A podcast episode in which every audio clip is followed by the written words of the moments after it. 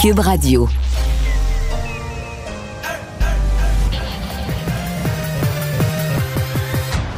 Mario Dumont.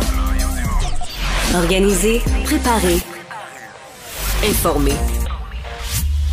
Les vrais enjeux, les vraies questions. Mario Dumont. Les affaires publiques n'ont plus de secret pour lui. Cube Radio.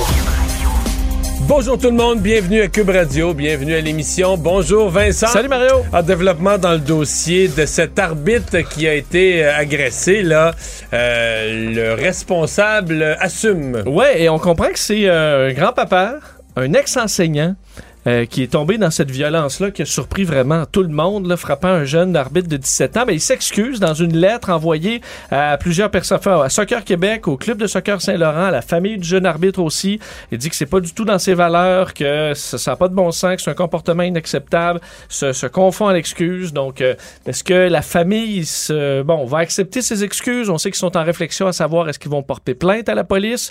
Euh, donc, euh, il a décidé du moins de s'exprimer aujourd'hui. Merci Vincent. Et on va tout de suite rejoindre l'équipe de 100% Nouvelles et Julie Marcoux qui est là aujourd'hui. 15h30, c'est le moment d'aller retrouver notre collègue Mario Dumont. Salut Mario. Bonjour. Euh, bon, encore aujourd'hui, après les camionneurs, ce sont les chauffeurs de taxi qui sont euh, vraiment impactés par cette hausse du prix de l'essence. Demande de l'aide de Québec.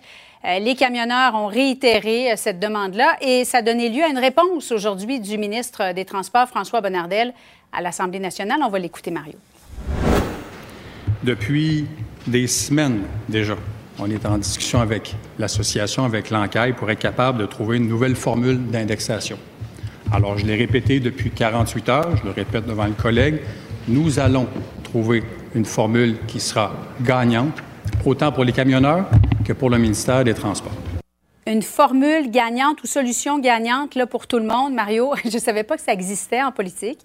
Ben ouais, c'est ouais, gagnant pour tout le monde. C'est sûr que c'est moins gagnant pour celui qui paye, mais on se comprend que Mm. euh, le problème général, c'est que les formules d'ajustement, il existe, il y a déjà eu des flambées de prix de l'essence, euh, des carburants, mais là, euh, les formules existantes euh, semblent euh, insuffisantes pour la rapidité et l'ampleur des augmentations actuelles de telle sorte qu'il y a pas mal de gens qui se retrouvent à travailler à perte. Euh, les augmentations, entre autres pour le diesel, qui ont été absolument, absolument spectaculaires. Donc, c'est de trouver la bonne formule. Bon, dans le cas des taxis, évidemment, euh, et dans le cas des On taxis... voit les tarifs là, de taxi qui, qui datent de 2018, Mario. Exactement. Et tu vas voir sur le prochain tableau l'augmentation du prix de l'essence de- de- depuis 2018. Il y a Ouais, une mais- énorme différence. Oui, mais il n'y a pas eu juste des augmentations. Il y a eu une augmentation. Ensuite, il y a eu une baisse énorme. Là. Euh, écoutez, l'essence est redescendue en bas d'un dollar le litre au cœur de la pandémie.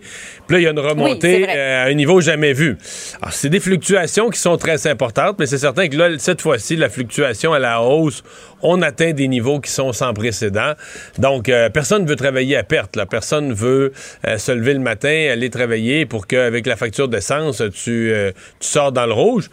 Bon, les taxis, comme tous les autres, il y a un client à l'autre bout. Donc, c'est certain que si tu recharges tous les surplus, toutes les augmentations aux clients, euh, ça se peut que le client finisse par trouver ça dispendieux. Donc, c'est tout ça là, l'équilibre que les gens que les gens recherchent et le gouvernement doit s'adapter. Mais on avait cette discussion-là, c'était hier ou sur une autre journée précédente. Hier, sur, oui, ouais, sur le fait que le gouvernement, euh, oui, il y a des taxes supplémentaires, oui, il y a certaines entrées de fonds quand il y a une hausse du prix de l'essence pour le gouvernement, mais il y a des sérieuses sorties de fonds aussi. Le gouvernement lui-même, une importante, dans plusieurs ministères, une importante flotte de véhicules, des demandes de compensation comme celle-là. La hausse du prix de l'essence, c'est pas juste une source de revenus pour le gouvernement, c'est aussi une source importante de dépenses? Densification des villes, euh, Mario. euh, bon, euh, densification, c'est une mode. Non, c'est pas une mode. Euh, ça fait plusieurs jours que ça se discute là, euh, à peu près partout dans les médias. Et ça a donné lieu à un échange assez corsé entre Gabriel Nadeau-Dubois et le premier ministre, mais c'est surtout la question de Gabriel Nadeau-Dubois qui a attiré notre attention. On va l'écouter ensemble. Craper le fleuve avec un tunnel à 7 milliards. Le, premier ministre parlait d'être irresponsable. Ça, Monsieur le Président, c'est la définition même de l'irresponsabilité envers les générations futures. Au lieu de diviser entre les villes, les régions, les villes, les banlieues, Quand est-ce que le premier ministre va mettre son habit de leader puis proposer un plan aux Québécois pour lutter contre les changements climatiques? Mario, qu'est-ce qui se passe selon toi? Parce qu'il y a beaucoup de nouveaux maires, mairesses, jeunes, ou en tout cas avec l'esprit peut-être plus progressiste, qui ont été élus en novembre dernier, Grimby, Longueuil, euh, Gatineau, Laval, j'en pense, qui euh, sont contre le fait d'aller de l'avant avec l'étalement urbain. On, on, pouvait lire ce matin le maire Saint-Lin-Laurentide.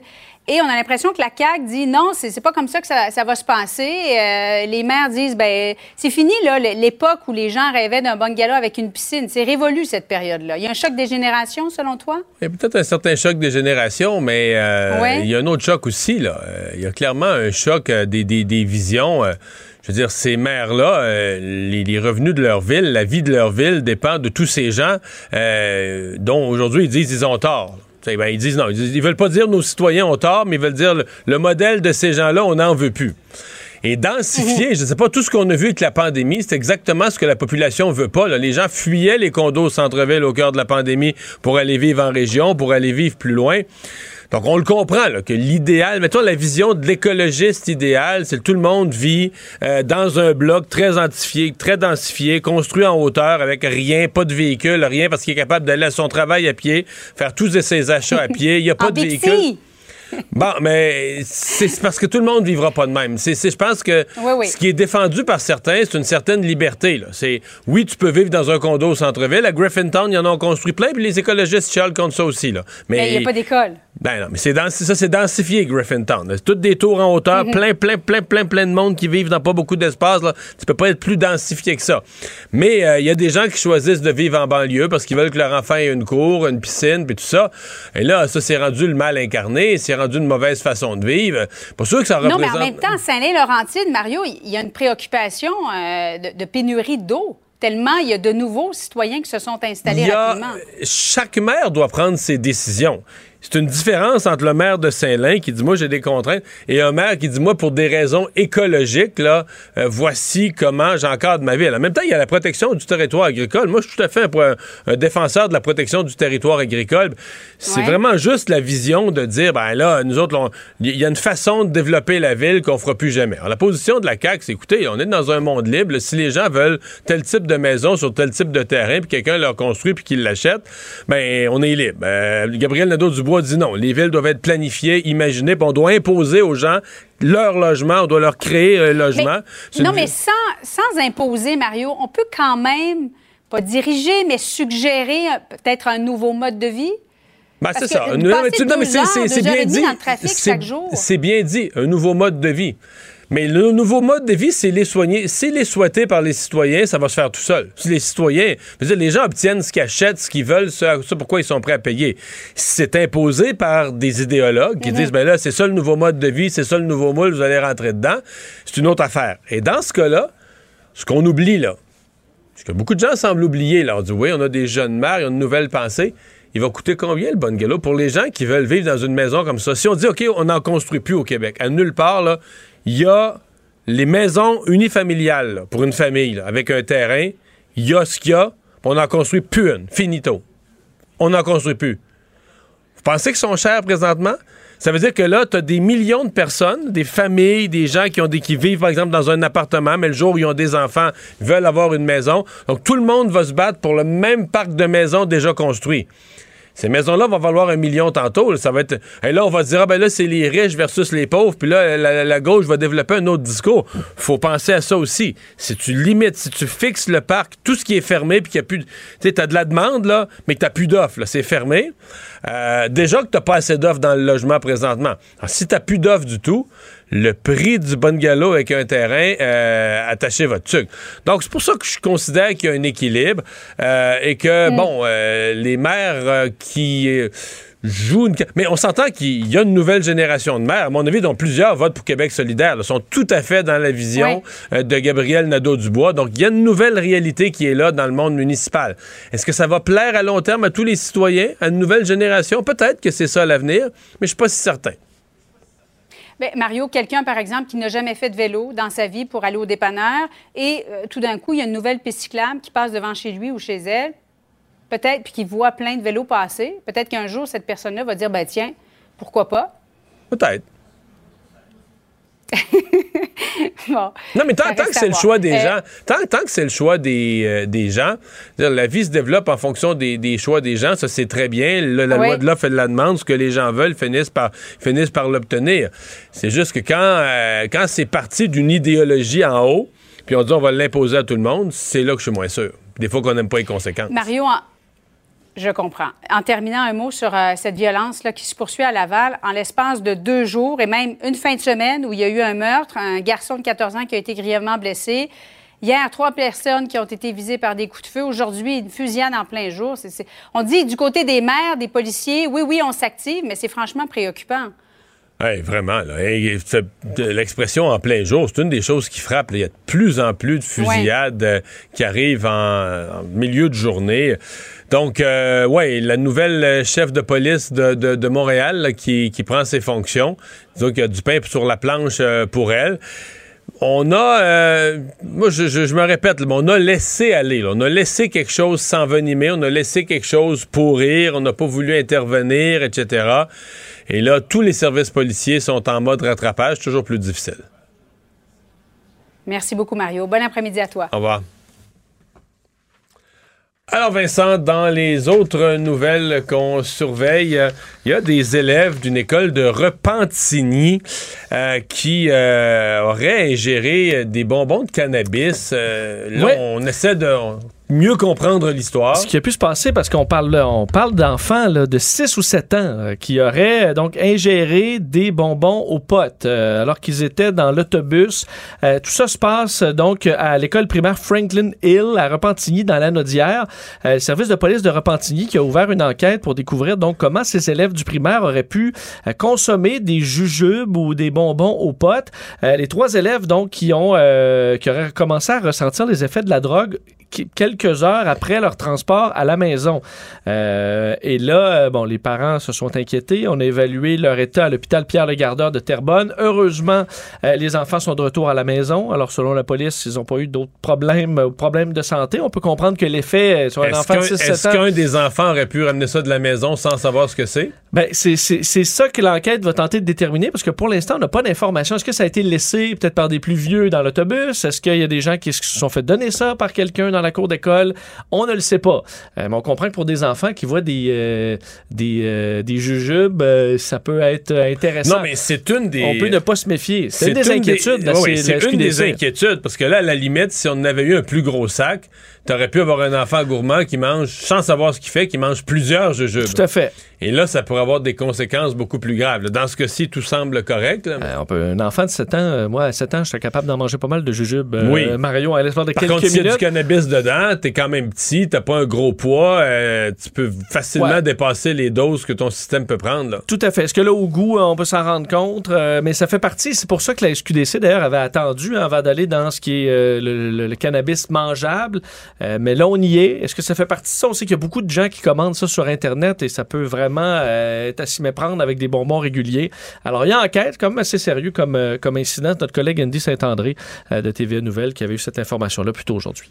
Atterrissage raté à l'aéroport de Saint-Hubert. Est-ce qu'on sait si c'est humain ou mécanique le Euh, problème? ouais, écoute, euh, on n'a pas la, la- la- bon, la raison encore, euh, mais semble que porte à croire que c'est un- une perte de contrôle, une mauvaise manœuvre qui a mené ce petit avion, Cessna 150, à effectuer un capotage lors de son atterrissage à l'aéroport de Saint-Hubert.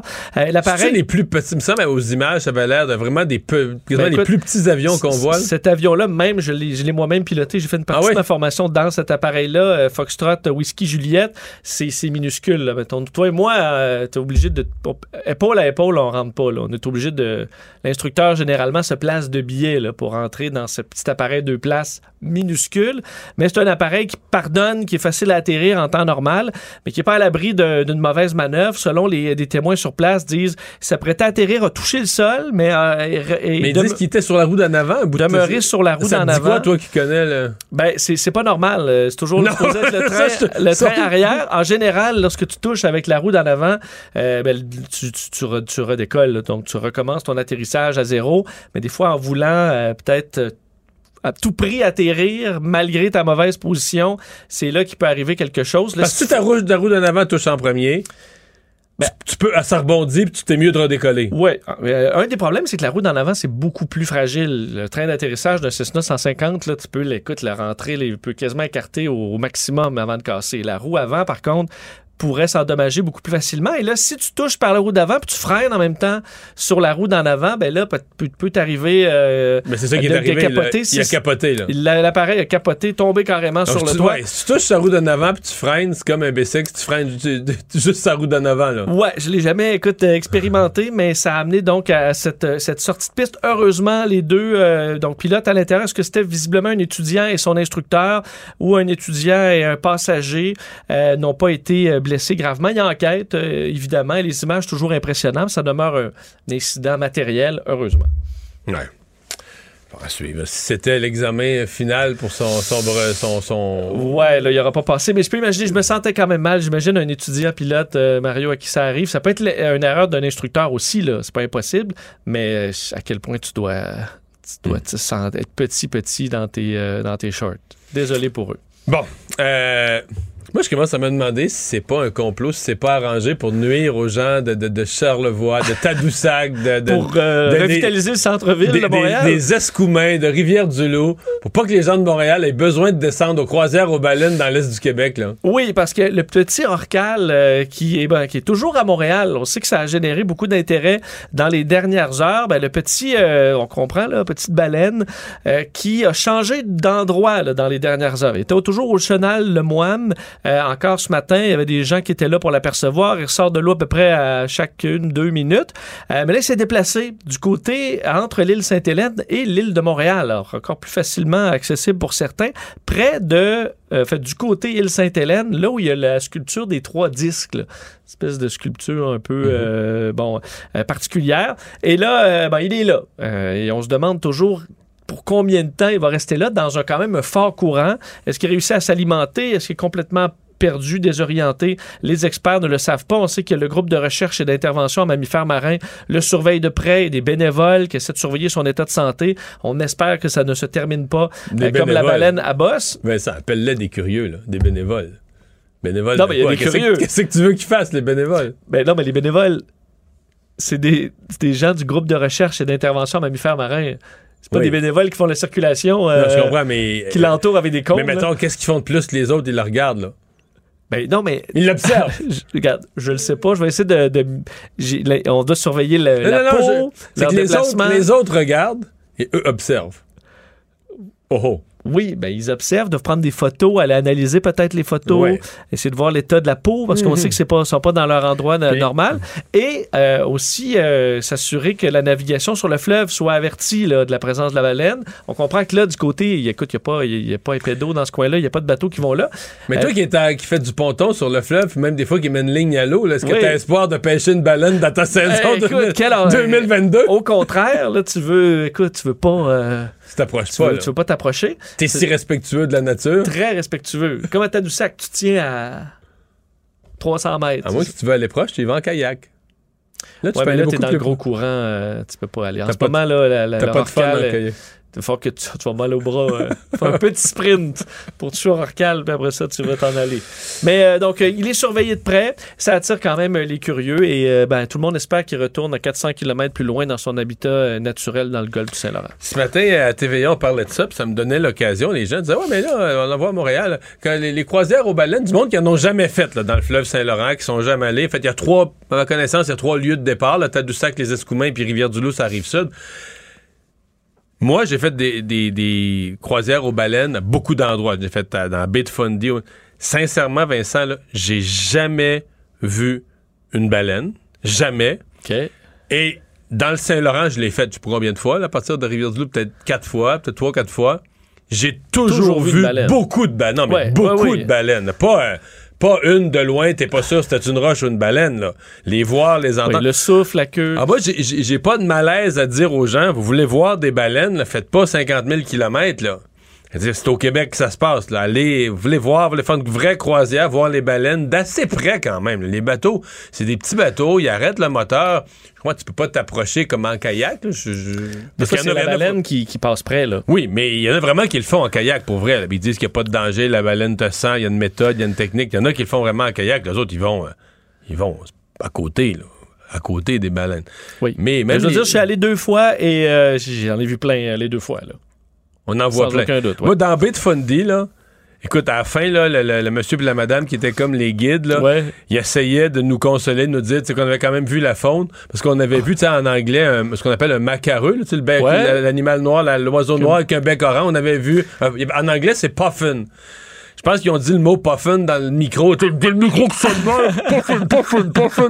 Pour essayer de nous, nous, nous, en- Tu nous- dis, on avait vu un puffin. Ouais, qu'on a euh, été ça. vraiment chanceux, là.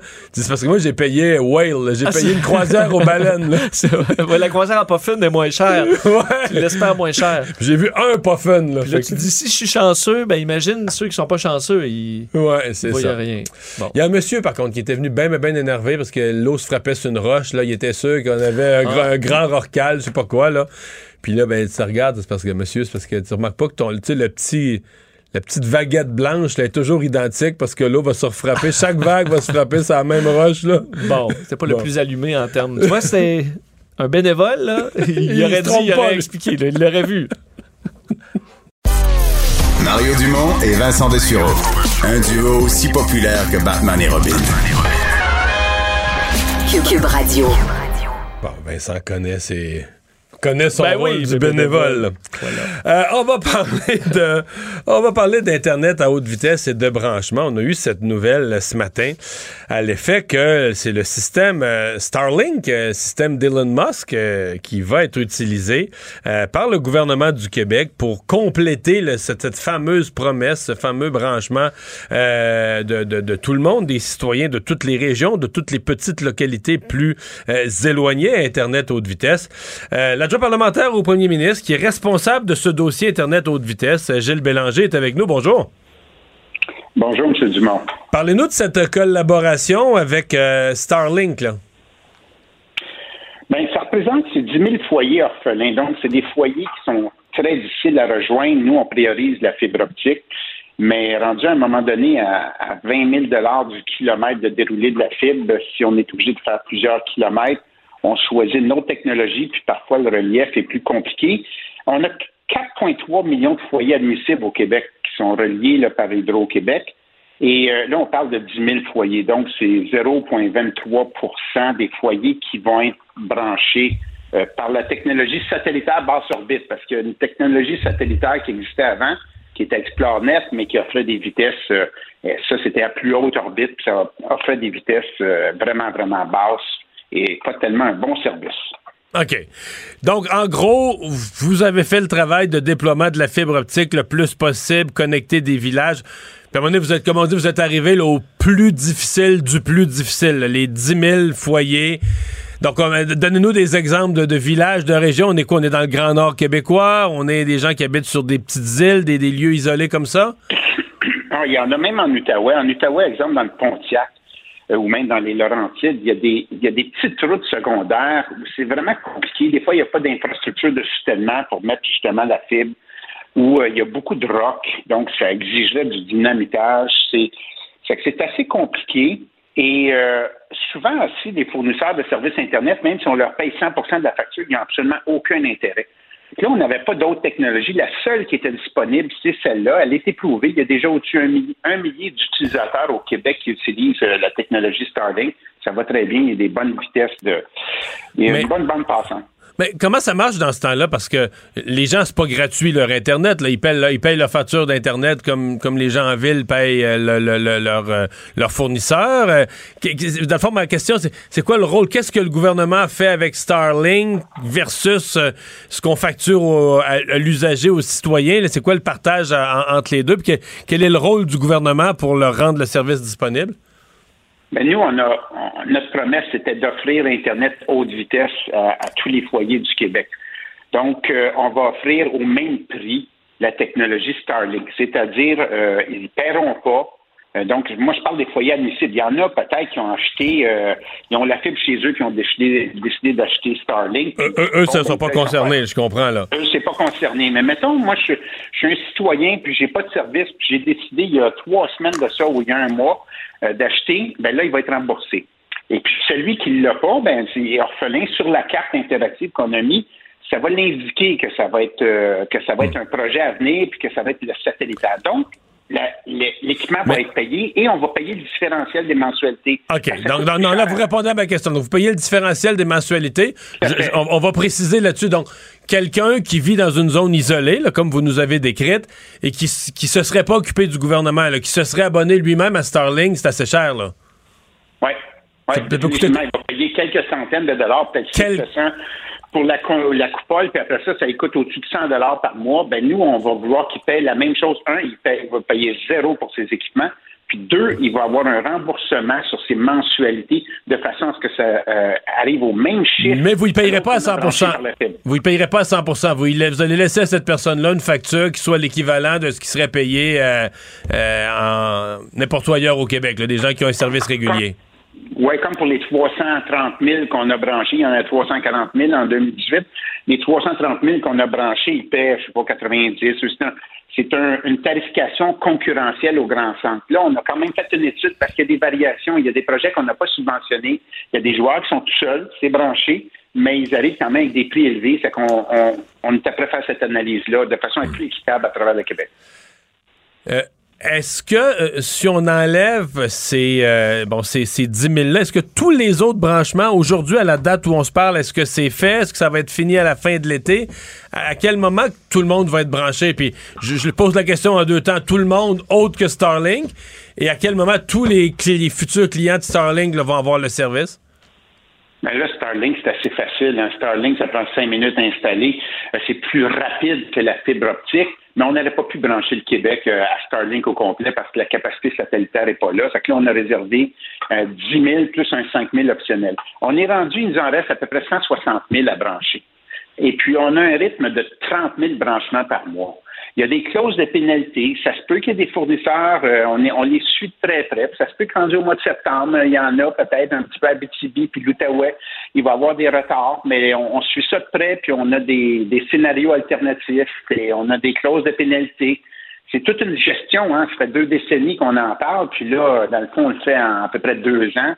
Fait qu'on a créé de la surchauffe en région. Euh, c'est difficile de trouver des ressources. Mais il y a eu l'Ukraine. Nous autres, ça nous a retardé notre annonce d'à peu près deux, trois mois. On a laissé la place à l'Ukraine pour que justement Starlink, euh, SpaceX. Vous voulez dire que quand Elon Musk a annoncé qu'il donnait là, pour parce que bon, c'était du Starlink qui était peut-être prévu pour le Québec, ça? Ben moi, là, ils m'ont dit à ma gang, ils m'ont dit Gilles, c'est ta commande, il va falloir t'attendre. Es-tu capable d'attendre euh, deux, trois mois? Ben, je dis pour l'Ukraine qui se défend, c'est certain. J'ai dit le Québec est capable d'attendre deux, trois mois pour euh, pour laisser la place. Il y avait c'était même pas de discussion à avoir à ce niveau-là. Ouais, je voulais l'annoncer il y a deux, trois mois, euh, euh, SpaceX. OK. donc, l'automne prochain, ça, ça, tombe bien pour les élections. tout le monde va être branché ou à peu près, là? Ben, c'est une promesse électorale. Le premier ministre m'a donné ce mandat-là, puis moi, ben, je veux livrer. Donc, c'est 7 jours sur 7 depuis trois ans. Et puis on a une bonne équipe là-dessus euh, et ça va bien. C'est quand même un gros défi là, parce qu'on a créé de la surchauffe à travers tout le Québec. Puis ceux qui vont en bénéficier, c'est les citoyens parce qu'on crée une concurrence. Puis il va des fois avoir plusieurs joueurs dans certaines régions. Là actuellement, c'est des petits monopoles un peu dans certains endroits. Puis c'est pas nécessairement une bonne chose. Ouais. Ben, on va euh, surveiller ça. Euh, Monsieur Bélanger, merci d'avoir été là. Merci. Bonne journée, M. Bélanger, l'adjoint parlementaire au premier ministre. C'est lui qui avait été mandaté par François Legault pour brancher tout le Québec.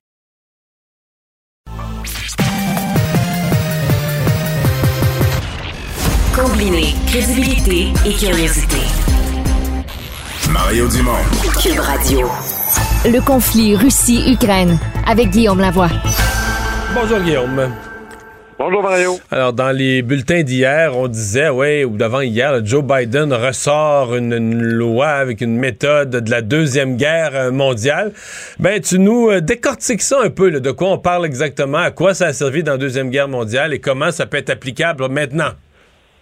C'est vraiment fascinant parce que là, le message à Vladimir Poutine peut être à référence historique, référence historique ennemie. Et ce que Vladimir Poutine a oublié, c'est que les États-Unis ont joué, entre autres, un rôle qu'on pourrait résumer à être l'arsenal de la démocratie. Et pour être capable de faire ça, on se rapporte dans la Deuxième Guerre mondiale. Franklin Delano Roosevelt n'était pas capable d'aller en guerre parce qu'il y avait trop de population américaine qui était isolationniste, qui ne voulait pas s'engager militairement dans le conflit en Europe. C'est pas notre guerre, c'est pas nous. En passant, ce genre de euh, d'électorat-là est en train de se cristalliser dans une frange du Parti républicain aujourd'hui, dans le cas de l'Ukraine, où on pense que Vladimir Poutine est une meilleure personne que Joe Biden. Ça en dit beaucoup. Et en gros, ce que Franklin Delano Roosevelt va inventer, c'est un programme qui va appeler le Land Lease, comme le, euh, la location ou le prêt. Et rhétoriquement, c'était brillantissime en disant quand ton voisin, sa maison est en feu, tu commences pas à vouloir y vendre un boyau d'arrosage. Tu y prêtes le tien. Quand tu en auras fini, tu me le redonneras. Évidemment, c'est bien expliqué comme ça. On imagine bien que quand on envoie des chars d'assaut ou des fusils ou des munitions, ça ne reviendra pas nécessairement. Alors, tout, et ça, c'est pas le 33 milliards de dollars que Joe Biden veut donner. Ce qu'il va chercher, c'est une capacité, un peu comme Roosevelt s'était fait donner au Congrès.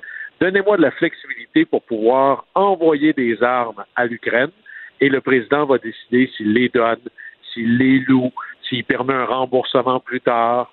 Et ça avait transformé complètement le front de l'Ouest dans la Deuxième Guerre mondiale. Et là, c'est un peu ce que les États-Unis sont en train de faire maintenant. Alors là-dessus, euh, Vladimir Poutine, qui est un bon étudiant de l'histoire, aura certainement retenu la leçon que à la Deuxième Guerre mondiale, la Russie est un très grand bénéficiaire du programme Land-Lease américain et ça avait transformé la possibilité de la Russie de faire la lutte à l'armée de Hitler. Cette fois-ci, le bénéficiaire sera l'Ukraine. Alors Vladimir Poutine, mieux que tous les autres, comprend à quel point c'est pas juste un renforcement de l'engagement américain derrière l'Ukraine, c'est qu'on est en train d'enlever tous les panneaux stop, tout ce qui est ralenti pour envoyer de l'aide vers l'Ukraine. Oui, je voyais, euh, Guillaume, qu'on semble euh, réussir à livrer là, ces, euh, ces véhicules-là, les canons d'artillerie, parce qu'on envoie sur le, le, territoire ukrainien et on les utilise contre les forces russes. Donc, à surveiller, on sait qu'il y a des contre-attaques par endroit des, de l'armée ukrainienne. Et vient la question, Guillaume, de la, de la reconstruction. Et là, récemment, parce qu'on donnait des chiffres possibles pour la reconstruction de l'Ukraine, et la facture, elle a bondi. Là. On se souvient, on en parlait ensemble. On était peut-être, c'est quand même fou, on est rendu à 76 ou 78 jours de conflit. Alors, autour du jour 30 quelques, les évaluations étaient que reconstruire l'Ukraine, ça coûterait à peu près 70 milliards de dollars. Le président Zelensky vient d'annoncer que reconstruire l'Ukraine, au jour d'aujourd'hui, ça coûterait 600 milliards de dollars. Et là, vous avez vu là, aux nouvelles, les destructions russes semblent pas arrêter. Là. Et malgré tout ça, il y a des besoins urgents de reconstruction tout de suite. Pensez par exemple à la population qui n'est pas réfugiée, si l'usine de traitement des eaux ou des goûts est touchée par un missile, c'est un problème majeur. La population a besoin d'eau courante, la nourriture qu'on veut leur envoyer a besoin de passer par-dessus des rivières, ça prend des routes, ça prend des ponts.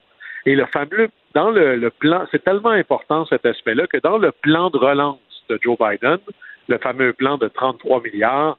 La part du lion va en aide militaire. Mais il y a quand même 8 milliards et demi de dollars qui va en aide économique.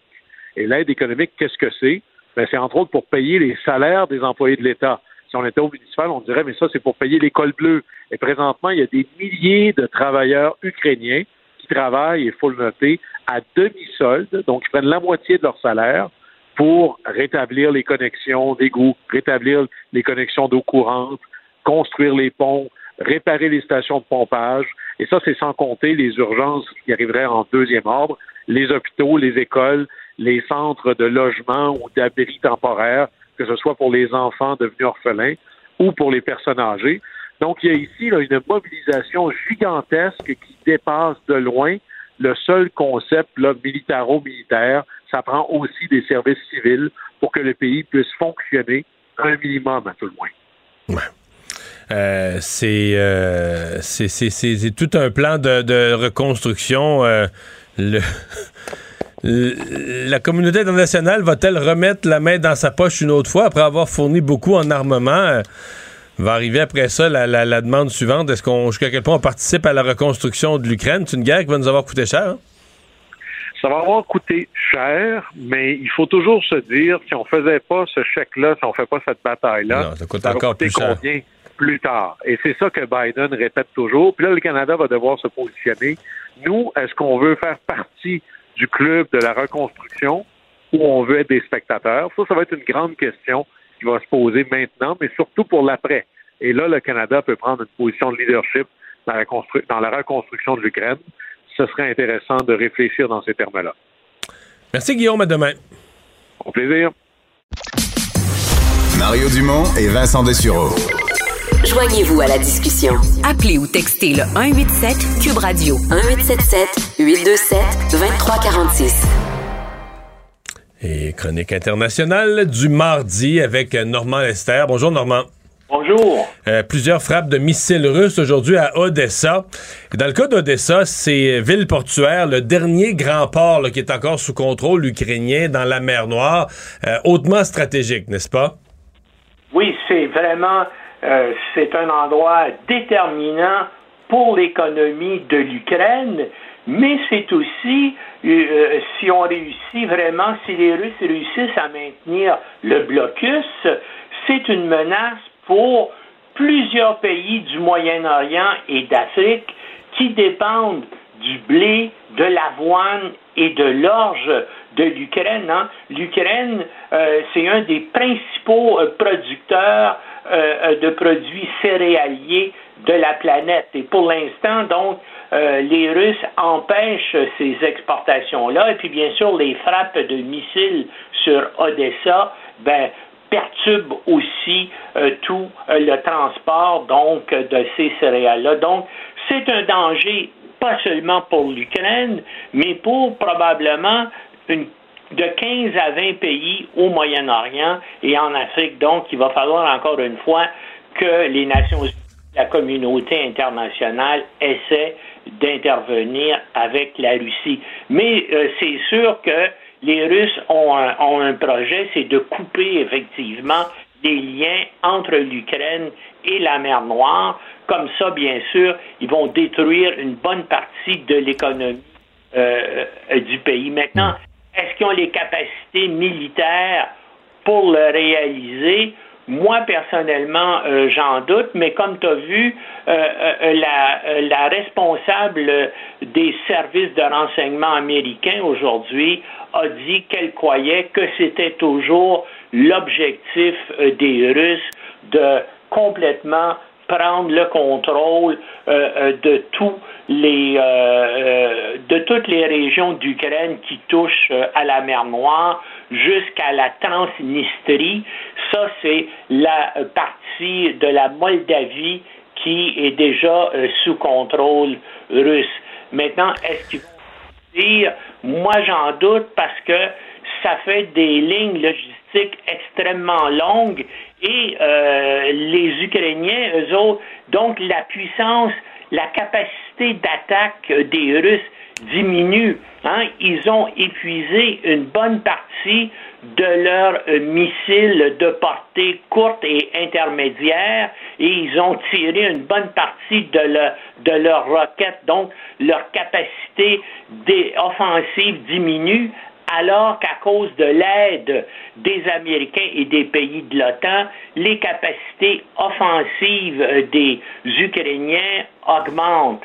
Alors, euh, c'est pour ça aussi que je pense que on est peut-être arrivé à un moment donné où euh, on va aller vers une relance des négociations de paix. Oui, parce que Normand, euh, justement, la chef du renseignement disait euh, tout ce plan-là qu'on voit pour Vladimir Poutine qui veut se rendre jusqu'à la Transnistrie, ben, elle dit c'est, il n'a plus les capacités, l'armée russe n'a pas les capacités de faire cet objectif-là.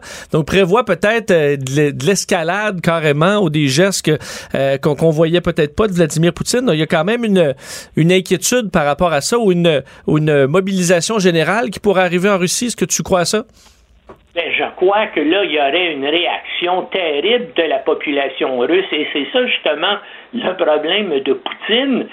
C'est que s'il veut continuer à attaquer de façon aussi intensive l'Ukraine, il va falloir qu'il euh, procède à une mobilisation, un rappel, si tu veux, euh, des, euh, des Russes qui ont déjà servi qui, ont, déjà fait leur service militaire et il va aussi devoir peut-être conscrire de nouveaux, euh, de nouveaux groupes d'âge de jeunes Russes pour, bien sûr, augmenter l'effectif de ses forces armées, mais tu peux pas prendre des gens comme ça puis les envoyer immédiatement au front.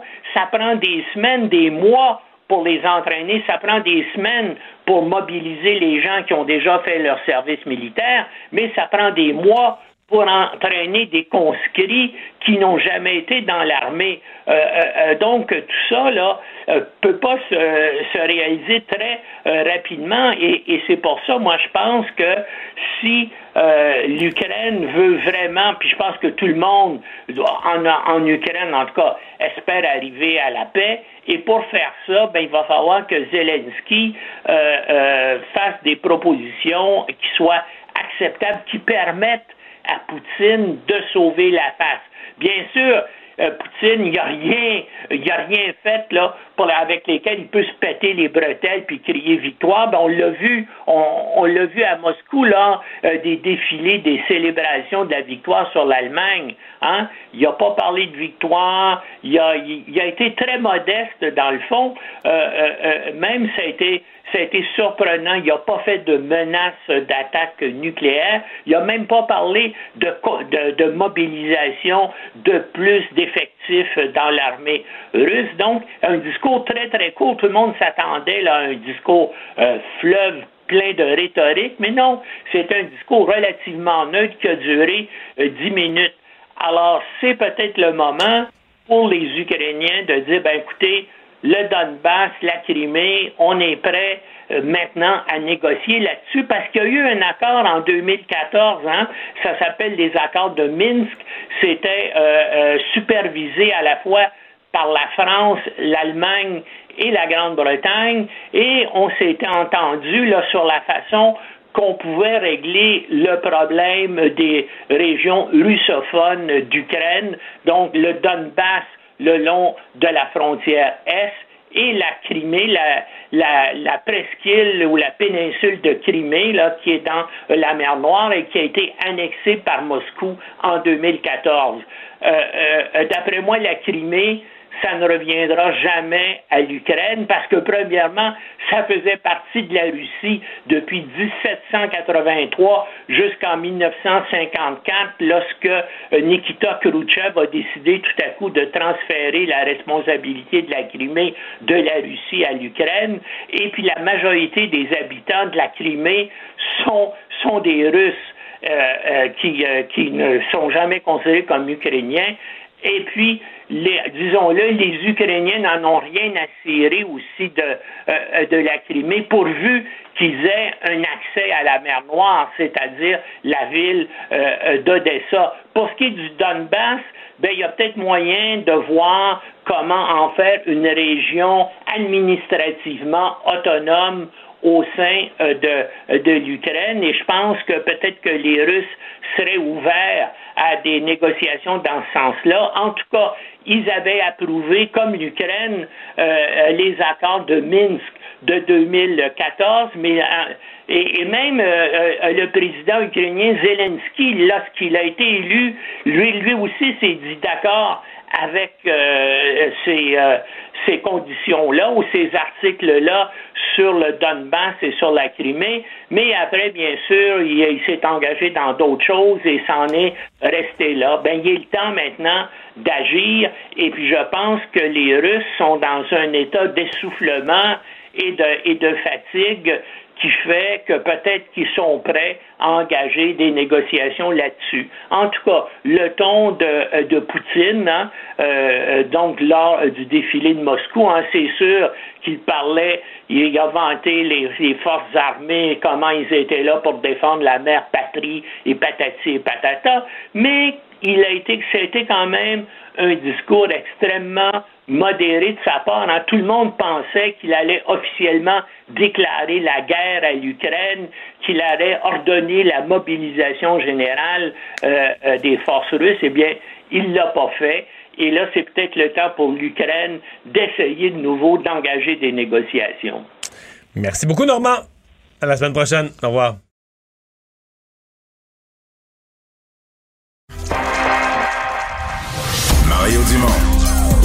L'actualité et sépare les faits Il n'a qu'une seule parole, celle que vous entendez. Cube Radio. Il fait beau, soleil, du temps sec, pas de pluie. Mais vous pouvez quand même avoir l'impression de dire, ben voyons, comment ça, là, on nous a des gros avertissements de feu de forêt, il me semble qu'il a mouillé. il fait beau depuis juste trois jours. Il a mouillé tout le mois d'avril, là, il fait beau depuis trois, quatre jours, puis on est déjà, et on peut pas, on peut jamais être tranquille, on peut jamais être bien. De la minute qu'il fait beau quelques jours de suite, là, on est rendu dans les feux de forêt, puis les craintes d'arrêter de faire des feux, etc. Stéphane Caron, porte-parole de la Sopfeu, est avec nous. Bonjour, Monsieur Caron.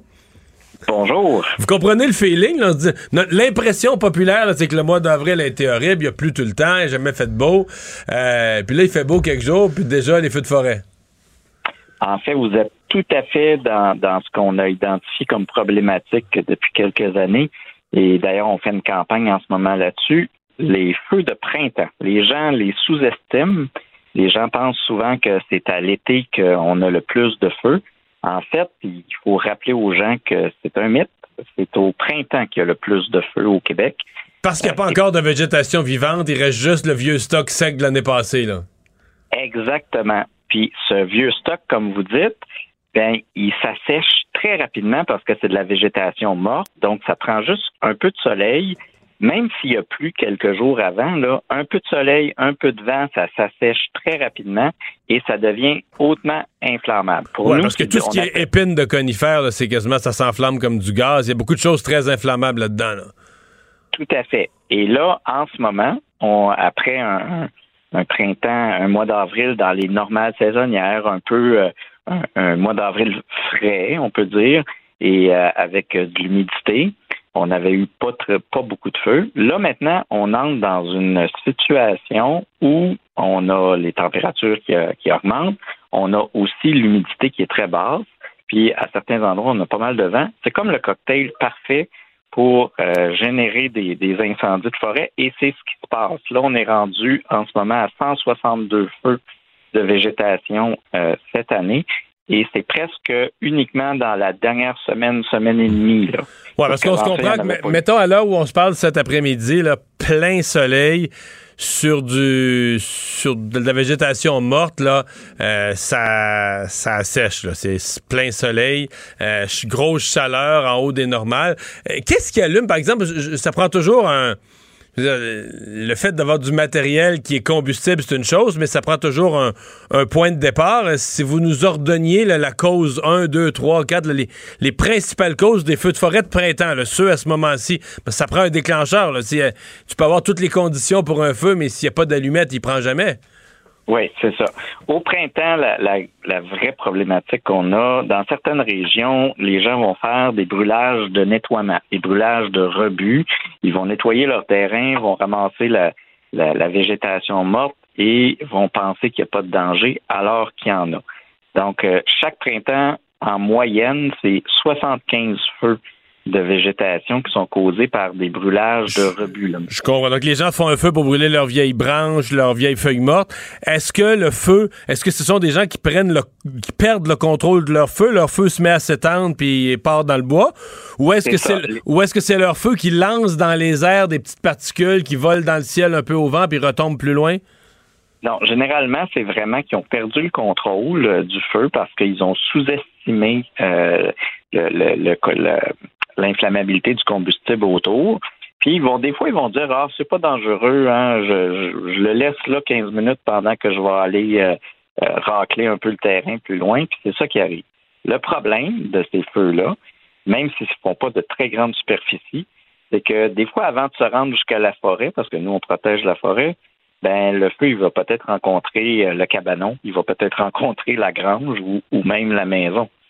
Donc c'est des feux qui ont un potentiel d'être dangereux parce qu'ils sont faits à proximité des habitations ou à proximité des, euh, des chalets. Nous, on dit aux gens, ben, il y a le compostage, il y a euh, la, collecte des rebuts euh, verts, il y a aussi l'éco-centre pour des, des plus plus grosses branches. Si jamais vous n'avez pas le choix puis vous souhaitez faire un brûlage, ben, vérifiez le niveau du danger d'incendie de la Mais en fait, faudrait, notre- faut pas qu'il y ait de, on, on peut pas être dans un univers où il y a, il y a du foin mort autour, de la végétation morte autour. Il faudrait être sur, euh, sur, sur, sur, sur de, la, de la gravelle, de la roche, etc. Là. la terre battue ou euh, du sable, effectivement, mais c'est surtout le niveau du danger d'incendie. Si le niveau du danger d'incendie est bas, c'est déjà beaucoup moins dangereux. Parce qu'il y a plein de gens qui en font des brûlages puis ils perdent pas nécessairement le contrôle. Ceux qui ont perdu le contrôle, c'est qu'ils avaient sous-estimé euh, le niveau du danger d'incendie. En ce moment, je vais vous dire que partout au Québec où il y a le couvert de neige a disparu, euh, c'est dangereux, c'est euh, le danger d'incendie est extrême. D'ailleurs, c'est pour ça qu'il y a une interdiction de faire des feux à ciel ben, ouvert. c'est ça que j'allais dire. Arrivons à ça. Présentement, on est. Est-ce que dans toutes les régions du Québec, on vit sous une interdiction de faire des feux à ciel ouvert? Pas partout, mais partout où le couvert de neige a disparu, là, euh, c'est pas mal ça. Donc, en ce moment, là, euh, il y a la Gaspésie, là, puis la Côte-Nord qui sont pas euh, inclus, ou le, nord du Québec. Mais on, a vraiment, là, partout où le couvert de neige a disparu, il y a une interdiction. Ce qui veut dire que, euh, on peut, ça veut dire pas de feu, euh, pas de feu de broussailles, pas de feu de ce qu'on vient d'expliquer, de, de, de, de branches de l'année passée, on fait pas ça. On fait pas non plus de feu de camping, aucune forme de feu à ciel ouvert. C'est ça. Pas de feu de camp, pas de feu de joie, pas de brûlage euh, de rebut. C'est sûr qu'il y a des choses qu'on peut pas éviter. Là. Euh, il, peut avoir à un moment donné des fils électriques tombe par terre, qui crée des flamèches. Ça, on appelle ça un accident. C'est, euh, ça, ça serait-tu la deuxième cause, ça, les fils électriques qui tombent? Non. La, deuxième cause, là, au, printemps, mais aussi euh, pendant le reste de l'année, c'est les fameux mégots de cigarettes. Ça aussi, les gens les sous-estiment. OK, les fumeurs sont deuxième, là. Oui, les, les mégots de cigarettes qui vont tomber dans la broussaille à bonne place au bon moment ou à la mauvaise place au mauvais moment, euh, ça crée des feux. Donc c'est quoi ça? Des marcheurs, des marcheurs, des chasseurs, des bûcherons, qui qui tout ce monde-là qui sont en forêt et qui fument? Oui, ou même des gens en voiture qui vont lancer leur mégot de cigarette. On voit ça des fois des feux euh, le long d'une route. Là, on se demande qu'est-ce qui s'est passé. Ben, quand c'est le long d'une route, il y a de fortes chances que ce soit un mégot de cigarette qui a été lancé. Des fois, les gens ils disent ah non, ça se peut pas. Mais on, le sait chaque année, même en, plein centre-ville, où on va avoir des terrasses de restaurants, les gens vont mettre leur mégots de cigarettes des fois dans le, bac à fleurs. Et, euh, à force d'en mettre des mégots de cigarettes, le bac à fleurs finit par s'enflammer, la terrasse y passe. Chaque année, ça arrive au Québec. Les mégots de cigarettes, là, ne sont pas inoffensifs. Euh, chaque année, c'est 80 incendies de forêt euh, au total de notre saison qui sont causés par euh, des articles de fumeurs. Hmm. Donc, à l'heure où on se parle, il y a combien d'incendies de, forêt actifs et est-ce qu'il y en a quelques majeurs qui sont euh, qui, qui, inquiètent? il y a, en ce moment, il y a neuf incendies en activité. Ça varie beaucoup dans la journée parce qu'il il, s'en ajoute ou euh, on en éteint aussi. Quand je dis on, il faut aussi souligner le travail des pompiers municipaux parce que la SOPFEU est loin d'être la seule à travailler sur ces incendies-là. Souvent, quand c'est à proximité des maisons, les, pompiers municipaux sont arrivés bien avant nous et ont fait une bonne partie euh, du travail. C'est un travail collaboratif. En ce moment, il n'y a pas vraiment d'incendies qui nous inquiètent. Euh, c'est des euh, feux généralement petits. Là, on n'est pas dans la saison des feux de plus grande envergure. C'est d'ailleurs une des raisons qui fait en sorte que les gens pensent que c'est l'été la pire, le pire moment, c'est parce que les feux plus spectaculaires, plus grands, ceux dont les médias vont parler plus, surviennent l'été, c'est-à-dire à fin juin et euh, au mois de juillet. Là, c'est là où on va avoir des feux qui vont être plus au nord, dans des euh, forêts de, conifères, et qui vont faire de plus grandes superficies. Oui, sur des, plus grands ravages. Mais en nombre de feux, vous dites la période du printemps, elle est, euh, elle est quand même critique elle est critique. Et comme je vous ai dit tantôt, puis je le rappelle parce qu'il y a un danger, c'est que ces feux-là, au printemps, surviennent davantage près des endroits où les gens vivent, donc près des quartiers, près des maisons, tandis que l'été, les grands feux, vous savez, il y a deux ans, on a eu un grand feu au nord du lac Saint-Jean, grand comme la superficie de l'île de Montréal.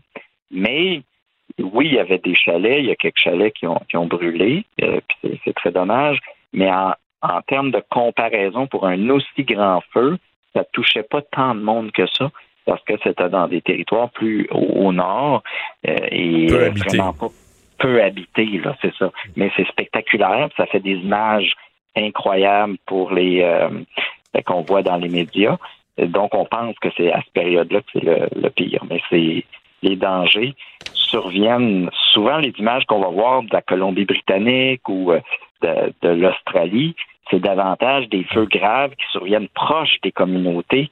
C'est ces feux-là qui sont dévastateurs et c'est ces feux-là qu'on veut éviter au printemps. Dernière question, parce que toute la semaine, ils annoncent euh, du temps très, très beau, euh, qu'on va apprécier, très beau, très chaud et sec, même jusqu'à du 30 degrés pour le Grand Montréal. Est-ce qu'on peut s'attendre à ce que vous deviez renforcer vos avertissements, là, que le nombre de... Donc, les conditions pour euh, des, des feux soient encore plus, encore plus réunies? Ben, on, nous, on s'attend à continuer à, avoir un grand nombre de feux d'ici au moins la fin de semaine. En fait, tant qu'il pleuvra pas sur l'ensemble du territoire. Euh, mais en termes de restrictions, on peut pas beaucoup aller plus loin que interdire carrément les feux à ciel ouvert. Euh, c'est pas, mais on continue à faire ce que je fais en ce moment, vous parlez dans les médias, euh, sur les médias sociaux, on explique aux gens puis on les invite à la prudence parce que malgré l'interdiction, on a encore quelques feux que la cause va être indiquée brûlage de rebut. On s'entend que il y a un peu d'éducation à continuer à faire. Est-ce qu'il y a eu des feux assez gros cette année pour sortir les CL-215? Ah des avions? Oui, oui, quand même. Aujourd'hui même, les CL-215 étaient dans... Pas, l'ensemble de la flotte. Euh, ça, c'est on, la sort graduellement, là au fur et à mesure, mais euh, sur plusieurs feux, euh, même des feux de végétation de petite euh, ampleur. les, mais le, travail du CL va faire en sorte que justement ça dégénérera pas là. Ouais, parce que ça, ça pitche de l'eau en quantité rapidement et verticalement. mais je Quelqu'un qui brûlait ses feuilles, ma dernière question, quelqu'un qui brûlait ses feuilles tranquillement dans sa cour, puis qui se pensait bon, là, puis qu'une demi-journée plus tard, le CL 215 verse de l'eau au-dessus de, son voisin ou de son terrain, il doit, il doit filer, il doit filer cheap un peu, non? Ben, ça m'est jamais arrivé, donc je peux pas vous dire si moi comment je me sentirais, mais vous savez que si on contrevient à une interdiction de faire des feux à ciel ouvert, on peut recevoir une amende qui varie de 500 à 50 000 dollars. C'est quand même du sérieux. Euh, mais c'est pas l'approche qu'on préconise. Nous, on veut davantage euh, éduquer les gens. On veut pas qu'ils on, souhaite que les gens ne fassent pas de feu, pas parce qu'ils risquent d'avoir une amende, mais bien pour protéger la sécurité de leurs voisins, leur propre sécurité, puis aussi protéger la forêt. La forêt, c'est une ressource naturelle au Québec qui est importante. Hein? Euh, ben, on va espérer que votre message soit entendu, Monsieur Caron. Merci d'avoir été avec nous. Merci beaucoup.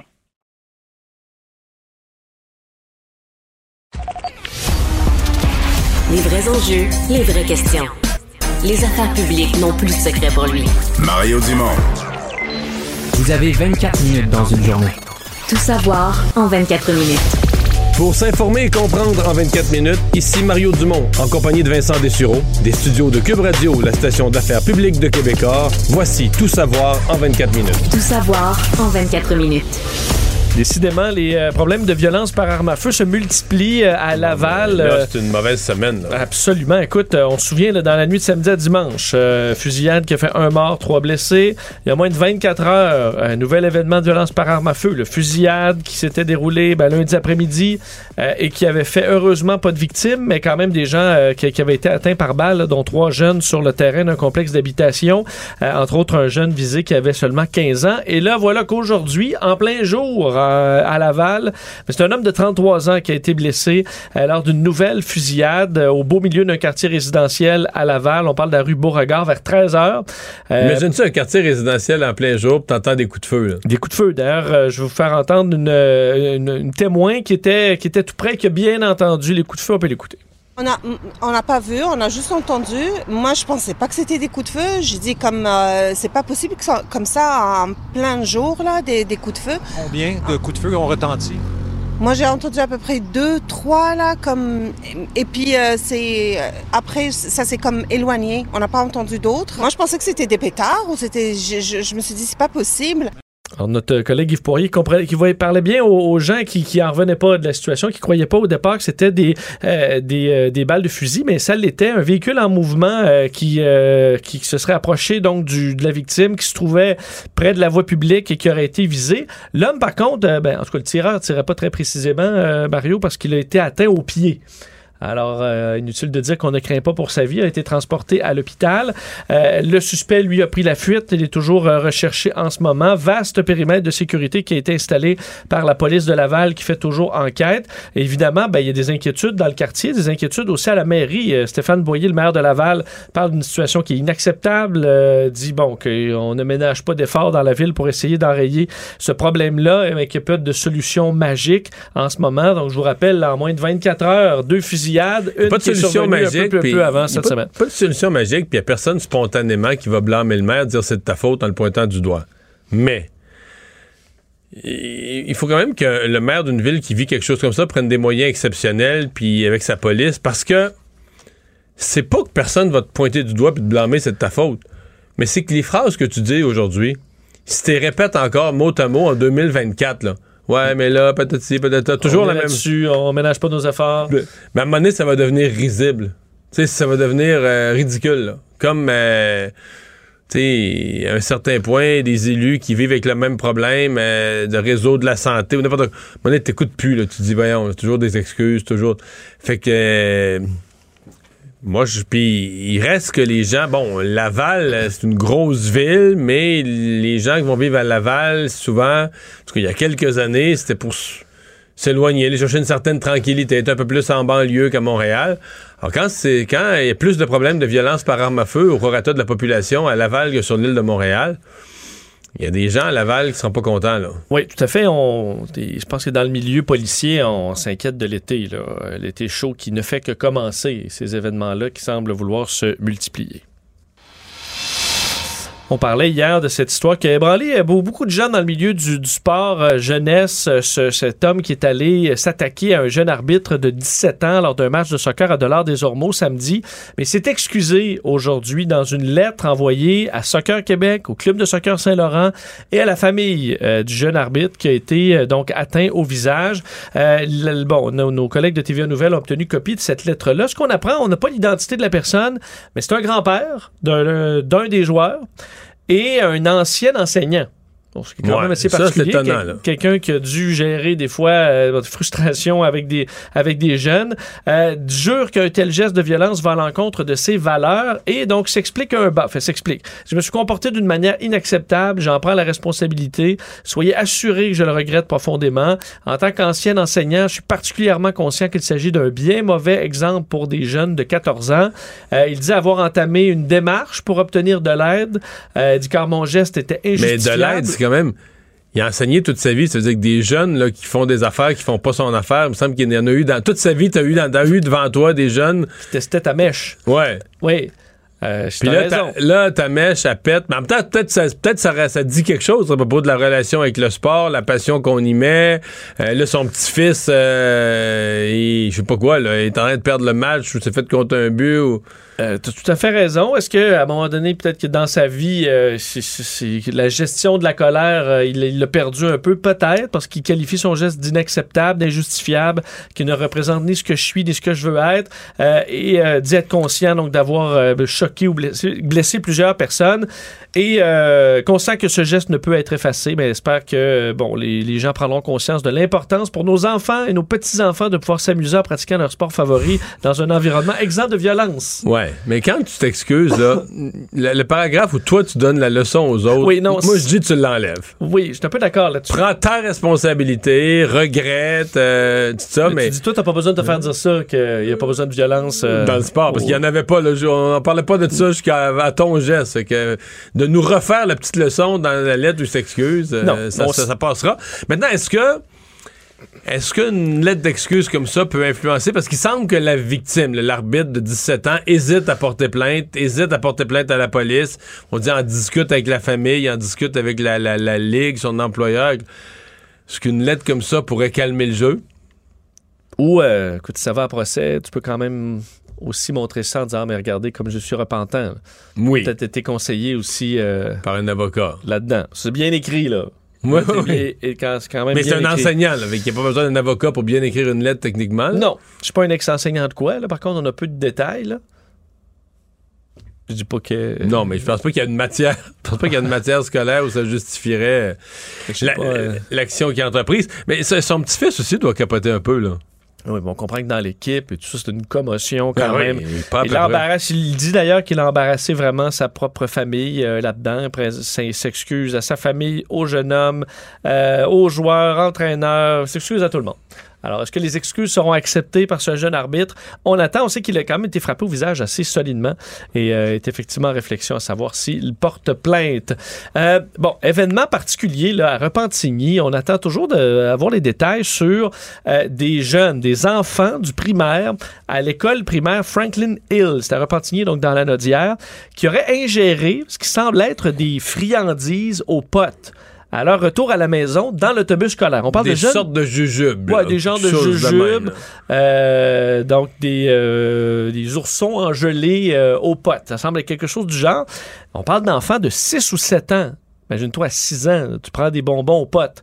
Euh, et ce sont... L'hypothèse, toi, toutes les hypothèses envisagées, c'est que les jeunes ne savaient pas ce qu'ils faisaient, eux, là. Mangeaient Oui. des bonbons, point. Tout à fait. Et Ils là, sont tous tombés malades en soirée. Ouais, trois enfants qui euh, bon, ont commencé à ressentir les effets de la drogue quelques heures plus tard. On s'entend que lorsqu'on ingère le cannabis, ça prend un peu plus de temps avant de faire effet. Je pense que c'est la forme la plus lente d'absorption d'une drogue, c'est la digestion. Exact. De sorte que là, euh, ben, ça dure plus longtemps aussi. Alors, ça peut faire paniquer des fois certaines personnes. Les parents ont donc amené leurs enfants à l'hôpital Pierre-le-Gardeur de Terrebonne où ils ont été évalués. Heureusement, euh, ils ont été renvoyés à la maison après quelques heures. Alors, on les a surveillés. Ça s'est bien passé. Mais là, la question des policiers, c'est comment ça a pu se retrouver dans les mains d'enfants si jeunes? Est-ce que ça a été laissé dans l'autobus par des plus vieux? Est-ce que ça leur a été donné à l'école? Ben il y a plein de questions. Est-ce qu'ils ont pris ça à la maison? Est-ce qu'ils ont pris ça à la maison? Bonne Un question sac aussi. de bonbons qui traînait, je vais le voler à papa et maman, je vais l'amener, puis on va le partager avec mes amis dans l'autobus. Ça peut arriver, là. Et euh, ça rappelle quand même avec les. euh, Mais c'est pas légal au Québec. Là. Dans tous les cas, c'est illégal. Il on a commencé quelques produits comestibles à la. Mais ça ressemble pas à des jelly beans, là. Non, non, non. C'est et, et- et volontairement, là, on veut que le. En tout cas, ce que je comprends de la Société québécoise du cannabis, c'est qu'on veut que le look soit un peu plate. là. C'est-à-dire que si tu sais ce que tu manges, pas nécessairement que le goût soit mauvais, que le goût soit intéressant, puis que le client soit. Mais pas qu'un enfant de 3 ans euh, soit attiré par la forme et la couleur spontanément. Non. là. Sauf que sur des sites internet de vente de, de- de- de ce genre de produits-là. C'est pas dur à trouver, je Non, pense. il y en a plein qui ont vraiment l'air d'être des bonbons et à s'y méprendre, donc ça peut très bien euh, méprendre un enfant de 6 ou 7 ans. Bref, il y a enquête et on attend des euh, réponses sur Non, parce que ça aurait pu être dangereux. Là. C'est, parce oui. que des, des jujubes, tu peux en manger beaucoup. Là. Si t'as faim, si t'es un enfant puis t'as faim, là, des jujubes, tu peux t'en enfiler, je sais pas combien, un derrière l'autre. La Beaucoup. C'est sûr que si ça goûte beaucoup le cannabis, je pense pas qu'ils en ont mangé plein. euh, parce que tu dois quand même trouver que c'est, pas bon. ça goûte bizarre. Mais si ça goûte pas beaucoup, euh, c'est, écoute, euh, Et là, les ça jujubes, avoir- à 7 ans, euh, je t'annonce, j'étais capable d'en prendre une Ben oui, là. et là, tu pourrais avoir des conséquences vraiment dramatiques.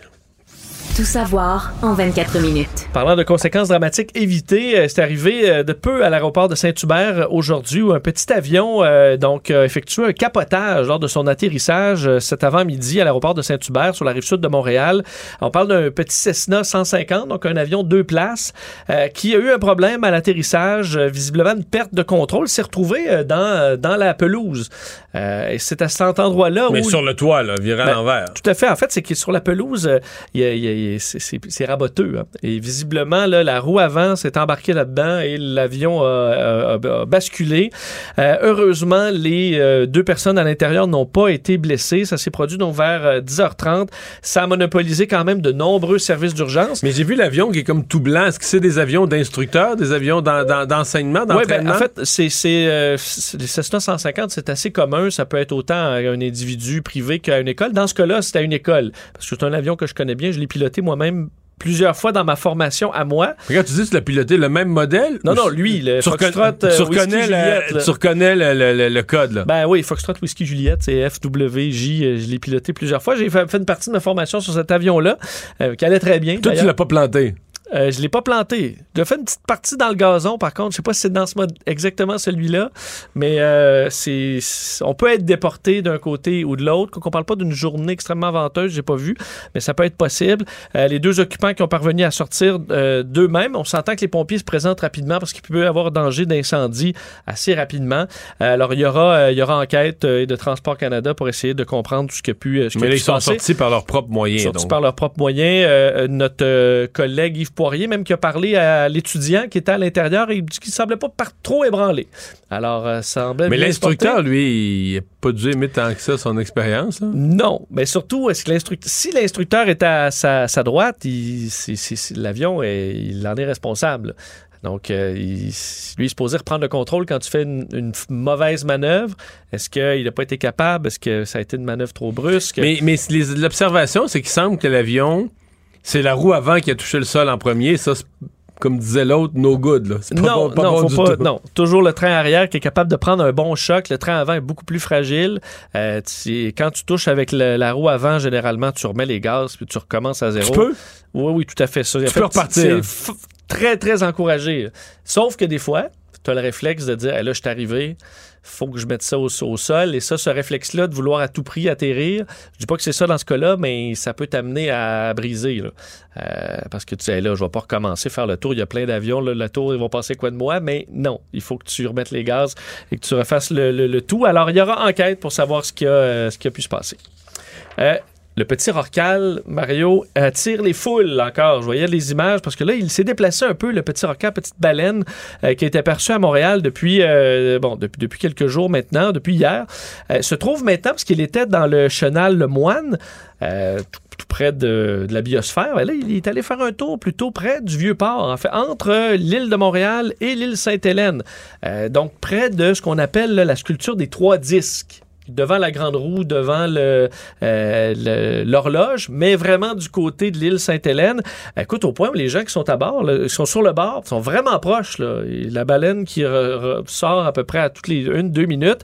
Euh, et euh, donc là, on se demande pour combien de temps. Est-ce que sa survie est menacée? Visiblement, selon les experts qui la surveillent. Depuis hier, un groupe, le groupe de recherche et d'intervention mammifères marins qui surveille. On dit des bénévoles, des spécialistes qui sont, qui sont sur place pour surveiller son état de santé, établir un plan aussi pour essayer de voir est-ce qu'on peut faire quelque chose. Parce qu'il y a peu de choses à faire à part espérer que le, le- le mammifère retourne euh, 400 km plus loin dans son habitat naturel. Parce que sinon, euh, sa vie sera sérieusement menacée. Moi, la question qui m'intrigue, j'ai posé la question ce matin à Robert Michaud, peut-être le plus grand expert qu'on a au Québec. Moi, je, je- je comprends là, que c'est un individu jeune, semble-t-il. Je comprends que les animaux s'égarent, puis les, les animaux jeunes là, vont, sont plus curieux, puis vont faire des, des, des petites virées là, imprudentes. Là, là. Mais euh, l'animal est fait pour vivre en eau salée. Bon, là, il s'en vient, Rivière-du-Loup, la Pocatière, Montmagny, toujours en eau salée, Lévis. Mais passer Lévis, là, quand tu traverses, je sais pas, il n'y a, pas- y a pas une ligne, c'est pas dessiné avec de la peinture sur l'eau, là, mais passer le pont Pierre-Laporte, à un moment donné, l'eau est plus salée. On s'entend là-dessus? Absolument. Plus, non, La ligne d'eau salée, là, quelque part, là, dans, le, salée, coin, dans là, le coin ouais. de Lévis, là, le Québec. Là, il se dit pas. Voyons. L'eau, est bien bizarre, là. ça, ça goûte, euh, ça goûte bizarre. Ouais, c'est comme de l'eau avec pas de sel, puis moi, je suis pas fait pour vivre là-dedans. Qu'est-ce qu'est-ce qui t'a répondu? Il y a pas vraiment. Ça, ajoute, sait au- pas. ça ajoute à l'énigme un peu, au mystère. Pourquoi il continue. euh, Est-ce qu'il suit un banc de poissons? Est-ce qu'il est complètement perdu? Est-ce que c'est un individu qui est un peu comme taré, là, qui serait de toute façon appelé à mourir? Ça reste un peu un mystère parce que c'est sûr que la logique, ça dit bon, tant que t'es dans l'eau salée, t'es dans ton environnement normal, ok, t'as plus tes amis, t'entends plus les, les, les souffles de tes amis, t'es vraiment d'être plus loin. euh, la, la limite, l'environnement change, t'as plus la même nourriture, t'as plus de plancton, mais bon. Mais quand t'es plus dans l'eau salée, c'est que là, vraiment, ton corps, l'osmose, tout est fait pour vivre dans l'eau salée, ta peau. puis Tu t'en rends pas compte, mais tu me semble la différence. Moi, mettons, je plonge dans l'eau salée, puis dans l'eau pas salée, là, Toi, tu t'en rends compte? Mais c'est une énorme. Mais là, Vincent, C'est l'eau salée, elle te brûle les yeux, elle goûte, là. Non, non, mais je veux dire, je- mais eux, ils ont les yeux, je veux dire, ils goûtent pas comme nous, là. Je, je pense pas qu'ils. Non, mais je veux dire, je pensais qu'il y avait un c'est une mécanisme. baleine qui est plus euh, sucrée que salée, là. Non, non, mais tu vas quand même reconnaître. Parce pour que je des- veux dire, dans l'eau salée, si tu goûtes salé, ils doivent trouver ça long, hein, ils doivent trouver ça salé euh, sur un moyen temps. Là. Oui, je avalé de l'eau salée? J'ose Je croire que c'est pas ça, le, leur Non, non, je comprends, mais tu te rends compte que c'est pas ton environnement de vie, là, tu sais. Mais mettons que tu goûtes pas puis t'as les yeux faits pour aller dans l'eau. euh, Je suis pas sûr, Mario, Euh, que tu te hey boy, hey, c'est bizarre ici. euh, est plus. C'est plus salé. Ben, en tout cas, ça n'a pas l'air d'être ça parce qu'ils s'en rendent pas compte. Ma dernière question, là, pas que je vais enfoncer le clou, mais mettons que tu te baignes puis que la tête est hors de l'eau. euh, Est-ce que tu fais, tu t'en rends vraiment compte? Non. Ok. Non, non, non. Mais non. Je suis sûr. Non.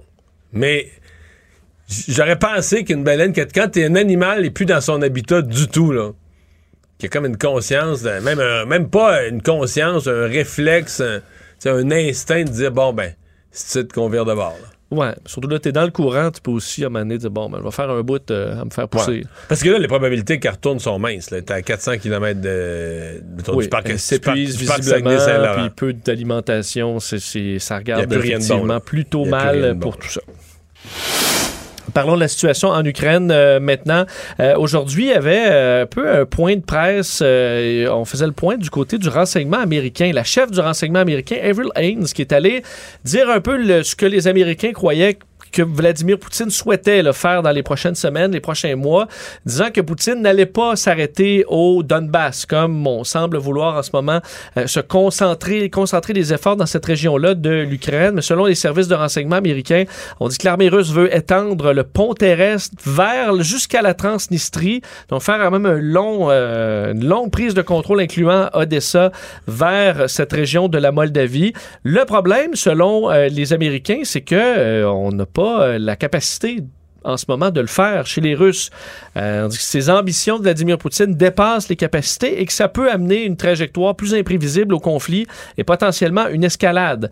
Euh, on s'inquiète donc que Vladimir Poutine se tourne vers des mesures plus draconiennes, y compris l'instauration de la loi martiale, la réorientation de la production industrielle, une escalade militaire afin de libérer des ressources nécessaires pour atteindre ses objectifs, la mobilisation générale. Alors des grandes questions euh, pour Vladimir Poutine dans les euh, prochaines semaines et les prochains mois.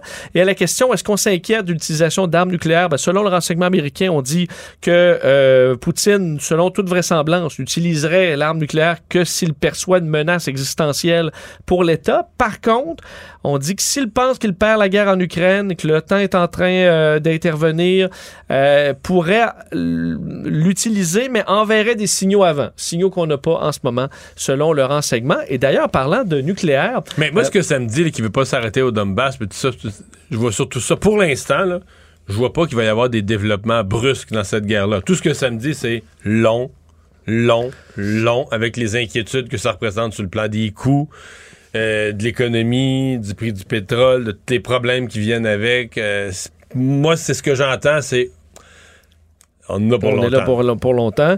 Euh, D'ailleurs, parlant de tactique à long terme, Anita Anand, la ministre canadienne de la Défense, était à Ottawa pour le par, parler à l'Institut canadien des affaires mondiales et a annoncé que le Canada allait euh, évaluer l'idée de réintégrer le bouclier antimissile américain. On avait quitté ce programme-là en 2005 euh, et euh, on va faire un réexamen complet des options qui permettraient de se protéger contre des missiles balistiques euh, envoyés par des pays ennemis.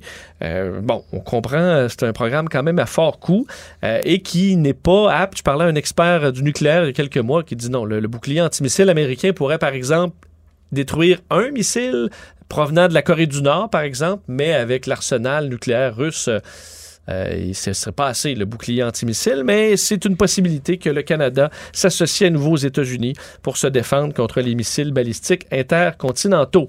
Euh, il y a les questions d'économie. Tu en as, euh, bon, euh, gly- glissé mot avec euh, tout ce qui se passe. C'est difficile pour l'économie américaine. Entre autres, le président américain Joe Biden aujourd'hui a assuré que l'inflation était sa plus grande priorité nationale euh, au moment où ben, ça monte, ça que monte, tu peux la pas hausse faire des prix. grand-chose. là. Tu- Il y a toujours là, de, de débloquer. Il y avait les chaînes d'approvisionnement, de s'assurer que les containers traînent pas dans les ports. Ça, il y a- il y a un petit bout, si les approvisionnements arrivent, ça rééquilibre un peu l'offre et la demande, ça enlève un petit peu de pression sur les prix. Mais pour le reste, euh, il y a juste la Fed en haussant les taux d'intérêt. Oui, il demande quand même au Sénat de confirmer sans délai certaines nominations de candidats qui qualifient d'autrement qualifiés qui vont travailler sur ce dossier-là. Mais euh, oui, euh, c'est c'est assez compliqué quand même comme problématique ici et aux États-Unis. On reste justement dans l'économie euh, ici et bon. Les- les- L'inflation. Aussi. Les partis d'opposition aujourd'hui sont intervenus pour demander au gouvernement Legault d'aider les camionneurs euh, qui sont affectés par les hausses du prix du diesel depuis plusieurs semaines maintenant. On sait que l'Association nationale des camionneurs artisans ont fait une manifestation pour dénoncer le- la hausse du coût du carburant qui a presque doublé euh, et réclame une révision des tarifs accordés par le ministère des Transports. Le Parti québécois est sorti aujourd'hui demandant au gouvernement de payer la différence entre ce qui était attendu, autour d'un dollar 15 et la réalité à la pompe en ce moment qui est plus de 2 dollars. Euh, le PQ va déposer, a fait déposer une motion aujourd'hui en ce sens. Ça touche 5000 travailleurs, les solidaires, les libéraux euh, demandaient aussi au gouvernement aujourd'hui de trouver une solution pour venir, dans- venir en aide aux travailleurs et euh, les chauffeurs de taxi aussi qui sont sortis qui pour demander la même chose. voix, Ben oui, c'est évident. C'est évident qu'eux aussi, là, étaient, étaient des victimes de ça. Mais c'est de trouver. euh, c'est de trouver les mécanismes qui vont être appropriés parce que comme le prix fluctue, comme il est imprévisible, je veux dire, on peut pas juste dire, ah bon, on vous augmente, on vous augmente, puis là, le prix est à 2,20, on vous augmente, puis là, si le prix monte à 2,30, on vous augmente. à deux- Puis après ça, le prix redescend à 1,70, puis tu leur laisses cet argent-là. Tu comprends? Non. Il faut que tu aies des mécanismes, puis il y avait déjà des mécanismes. Dans le cas, par exemple, des camionneurs en vrac, on l'ajuste, on dit qu'on l'ajuste au mois, mais dans le fond, c'est pas vraiment au mois parce que ça prend la moitié de l'autre mois avant d'ajuster. Tu? Tu, constates le mois, puis ça prend la moitié de l'autre mois avant d'implanter ton nouveau prix constaté. Fait que là, euh, si tu payes aujourd'hui des prix de carburant qui datent, mettons, de la fin mars ou d'un mois et demi passé, t'es plus dedans, là. Euh, t'es loin. Donc, les gens travaillent à perte. Donc, comment tu peux avoir un mécanisme d'ajustement, mais qui va un peu dans les deux sens? Même ça, mais, et dans le cas des chauffeurs de taxi, là, c'est plus le gouvernement qui paye, c'est le consommateur. Les chauffeurs de taxi veulent que sur le tarif, on leur permette d'aller chercher. Bon, oui, c'est correct. Mais encore là, si toi, on t'augmente tes prix- tes- tes- ton tarif de taxi, peut-être que tu vas dire, bah, c'est correct, je comprends le prix de l'essence. Mais si le prix de l'essence ça drastiquement, ben oui, drastiquement le mois prochain, mais là, tu vas dire, voyons, le gouvernement est bien niaiseux, le chauffeur de taxi il me roule, puis le gouvernement le laisse faire. C'est pour ça que c'est. C'est- facile là, quand ça monte, puis les partis d'opposition font leur travail, là, éveillent le gouvernement à une crise qui est réelle. Mais quand tu es au gouvernement, faut pas juste tu penses à une réponse, de dire aujourd'hui on répond à la crise du moment. Là. Faut que tu mettes en place des mécanismes qui vont être bons, peu, importe, peu importe ce qui arrive. Euh, un qui, euh, bon, n'aura pas de problème de faire, faire face à l'inflation, c'est Elon Musk, euh, c'est qui veut acheter euh, Twitter pour 44 milliards de dollars. Ben, il est sorti aujourd'hui pour annoncer, confirmer un peu ce qu'on pensait, là, que s'il prenait le contrôle de Twitter, il lèverait la- la- le bannissement de Donald Trump euh, du réseau social. Il a qualifié cette décision-là de l'avoir banni après les événements du- de, l'assaut du Capitole en janvier 2021, euh, ben, disant que c'était moralement une mauvaise idée, que c'était même insensé. Il dit que dans des cas, là, parce qu'on ne peut pas dire n'importe quoi, ça il le dit, euh, mais ce serait davantage des suspensions temporaires, des tweets, euh, ou mais- rendre leur portée limitée. Tout ce que Twitter avait fait quand même à plusieurs C'est reprises. que Twitter avait laissé à Trump énormément de liberté d'expression. Il a insulté des gens, il a insulté des gens avec des faussetés, donc il a circulé des faussetés. Pendant des années. Pendant des années, il a continué à dire qu'il gagnait l'élection. Twitter a, a banni Trump quand il y a eu des morts. Quand il y a eu une insurrection, une insurrection sur le Capitole, de la violence, des bris sur le Parlement des États-Unis, des gardiens de sécurité morts. Oui, c'est pour incitation à la violence qu'il a été banni, pas pour euh, ses propos sur euh, Nancy Pelosi. Là. Ben, c'est ça. Donc, euh, je trouve que Musk, c'est un peu raccourci. Là. Trump, il y avait même, à certains moments, on mettait les avertissements. Là. Il disait qu'il avait gagné l'élection, Ouais, là, disait, c'est faux. qui disaient... fait ce qu'on a pu. Ben oui, on disait c'est faux. Là, dire, les, les- tu sais, les autorités disent le contraire. La vérité, les, les autorités disent le contraire, mais on laissait le publier quand même. C'est juste quand ton propos fait des... Quand ton propos amène une mobilisation, quasiment une guerre, que ça fait des morts, à mon avis, il y a une responsabilité du, du- du- du diffuseur, comme on dit, là, du média social. Résumer l'actualité en 24 minutes. Mission accomplie.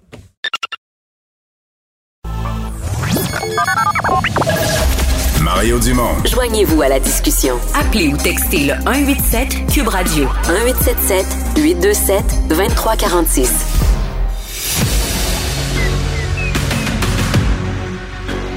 Emmanuel Latraverse. J'ai pas de problème philosophique avec ça. Mario Dumont. Est-ce que je peux me permettre une autre réflexion? La rencontre. Ça passe comme une lettre à la poste. Et il se retrouve à enfoncer des portes ouvertes. La rencontre, la traverse, Dumont. Et on rejoint Emmanuel Latraverse. Bonjour Emmanuel. Bonjour. Parlons de densification urbaine, dossier qui est revenu euh, ben, quand même dans l'actualité assez fortement. Il y a le dossier du troisième lien. Est-ce que ça va faire euh, bon l'inverse? Il y a des débats à l'Assemblée nationale aujourd'hui. Les propos euh, de la CAQ concernant est-ce que c'est une mode la densification urbaine? Ça a mal passé celle-là. Oui, c'est comme un, un, un, truc où M. Bonardel, plus les semaines ont passé, plus c'est enlisé, hein, parce qu'on se rappellera, là, pour faire la genèse de cette controverse, c'est quand il a euh, présenté son fameux bitude euh, Québec-Lévis, il s'était fait poser des questions sur euh, l'étalement urbain à Lévis, puis il avait dit, écoutez, il y a eu beaucoup de densification à l'ouest, autour euh, du Vieux-Pont-Québec, euh, du Pont-Pierre-Laporte, etc. Euh, là, c'est sûr que les choses vont se déplacer de l'autre côté, mais il, il faut laisser les gens choisir. Puis si les gens veulent des bungalows puis que ça étende le territoire, ben c'est la vie. Et sans surprise, Québec solidaire et d'autres n'ont pas laissé passer la chose c'est vraiment fendu d'une phrase, mais assez surréelle dans mon esprit, là, disant qu'il fallait se calmer là, sur euh, la densification urbaine parce que finalement, c'était une mode, puis euh, ça allait passer. Moi, sérieux, on peut avoir, je sais que je, avec Mario, on va avoir tout un débat là-dessus, là, mais moi, j'ai rarement vu un signe plus clair de la part de ce gouvernement-là que sa réflexion sur l'enjeu de la lutte contre les changements climatiques est dans une perspective minimaliste. Qu'est-ce qu'on peut faire pour convaincre les gens qu'on fait quelque chose, mais on va surtout pas brusquer personne, puis on va surtout pas trop en faire. Non, on va surtout pas se mettre à dos à veille des élections, les gens qui votent pour nous, là. Les gens qui. Ben, le monde qui veulent des bungalows avec des piscines hors terre. Ou qui en ont déjà, là. Ou qui en ont déjà, qui habitent là-dedans, là. non, mais. Ils votent pour la CAQ, là. L'idée, c'est pas de condamner le fait. Parce que c'est là qu'à un moment donné, on perd toute perspective. Là. Il y en a eu de l'étalement urbain. Il y a des gens qui habitent en banlieue, qui aiment leur grand terrain.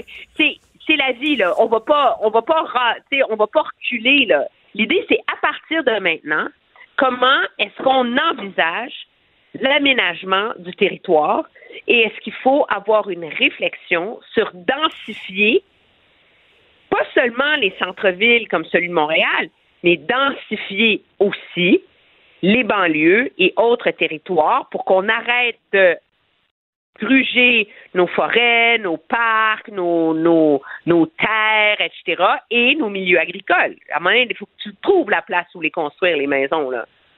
Mais moi, je suis tout à fait partant euh, pour ça. De protéger les terres agricoles, euh, ça, c'est absolument essentiel. La protéger des milieux naturels, il n'y a pas de doute. mais je veux dire, ça fait déjà partie du plan de toutes les villes. Moi, c'est quand c'est quand les maires ou quand des élus, ou quand, évidemment, à Québec solidaire, mais Québec solidaire, ils parlent à leur monde, là. Mais quand ils franchissent l'étape d'après, de dire, regardez, non, non, là, nous autres, on va vous loger, là. Euh, arrêtez de vous poser des questions. Arrêtez de.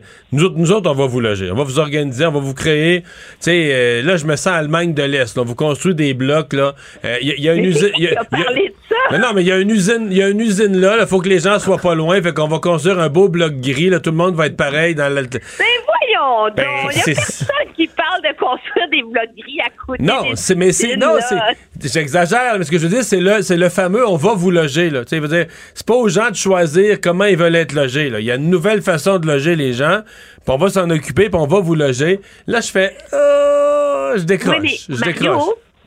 Mario, je veux dire, on, on, en revient toujours à la même chose. Si tu veux lutter contre les... Si tu veux vraiment, là, lutter contre les changements climatiques, il faut changer les modes de vie des gens. OK? Donc, il faut qu'il y ait plus de personnes qui habitent au pied carré.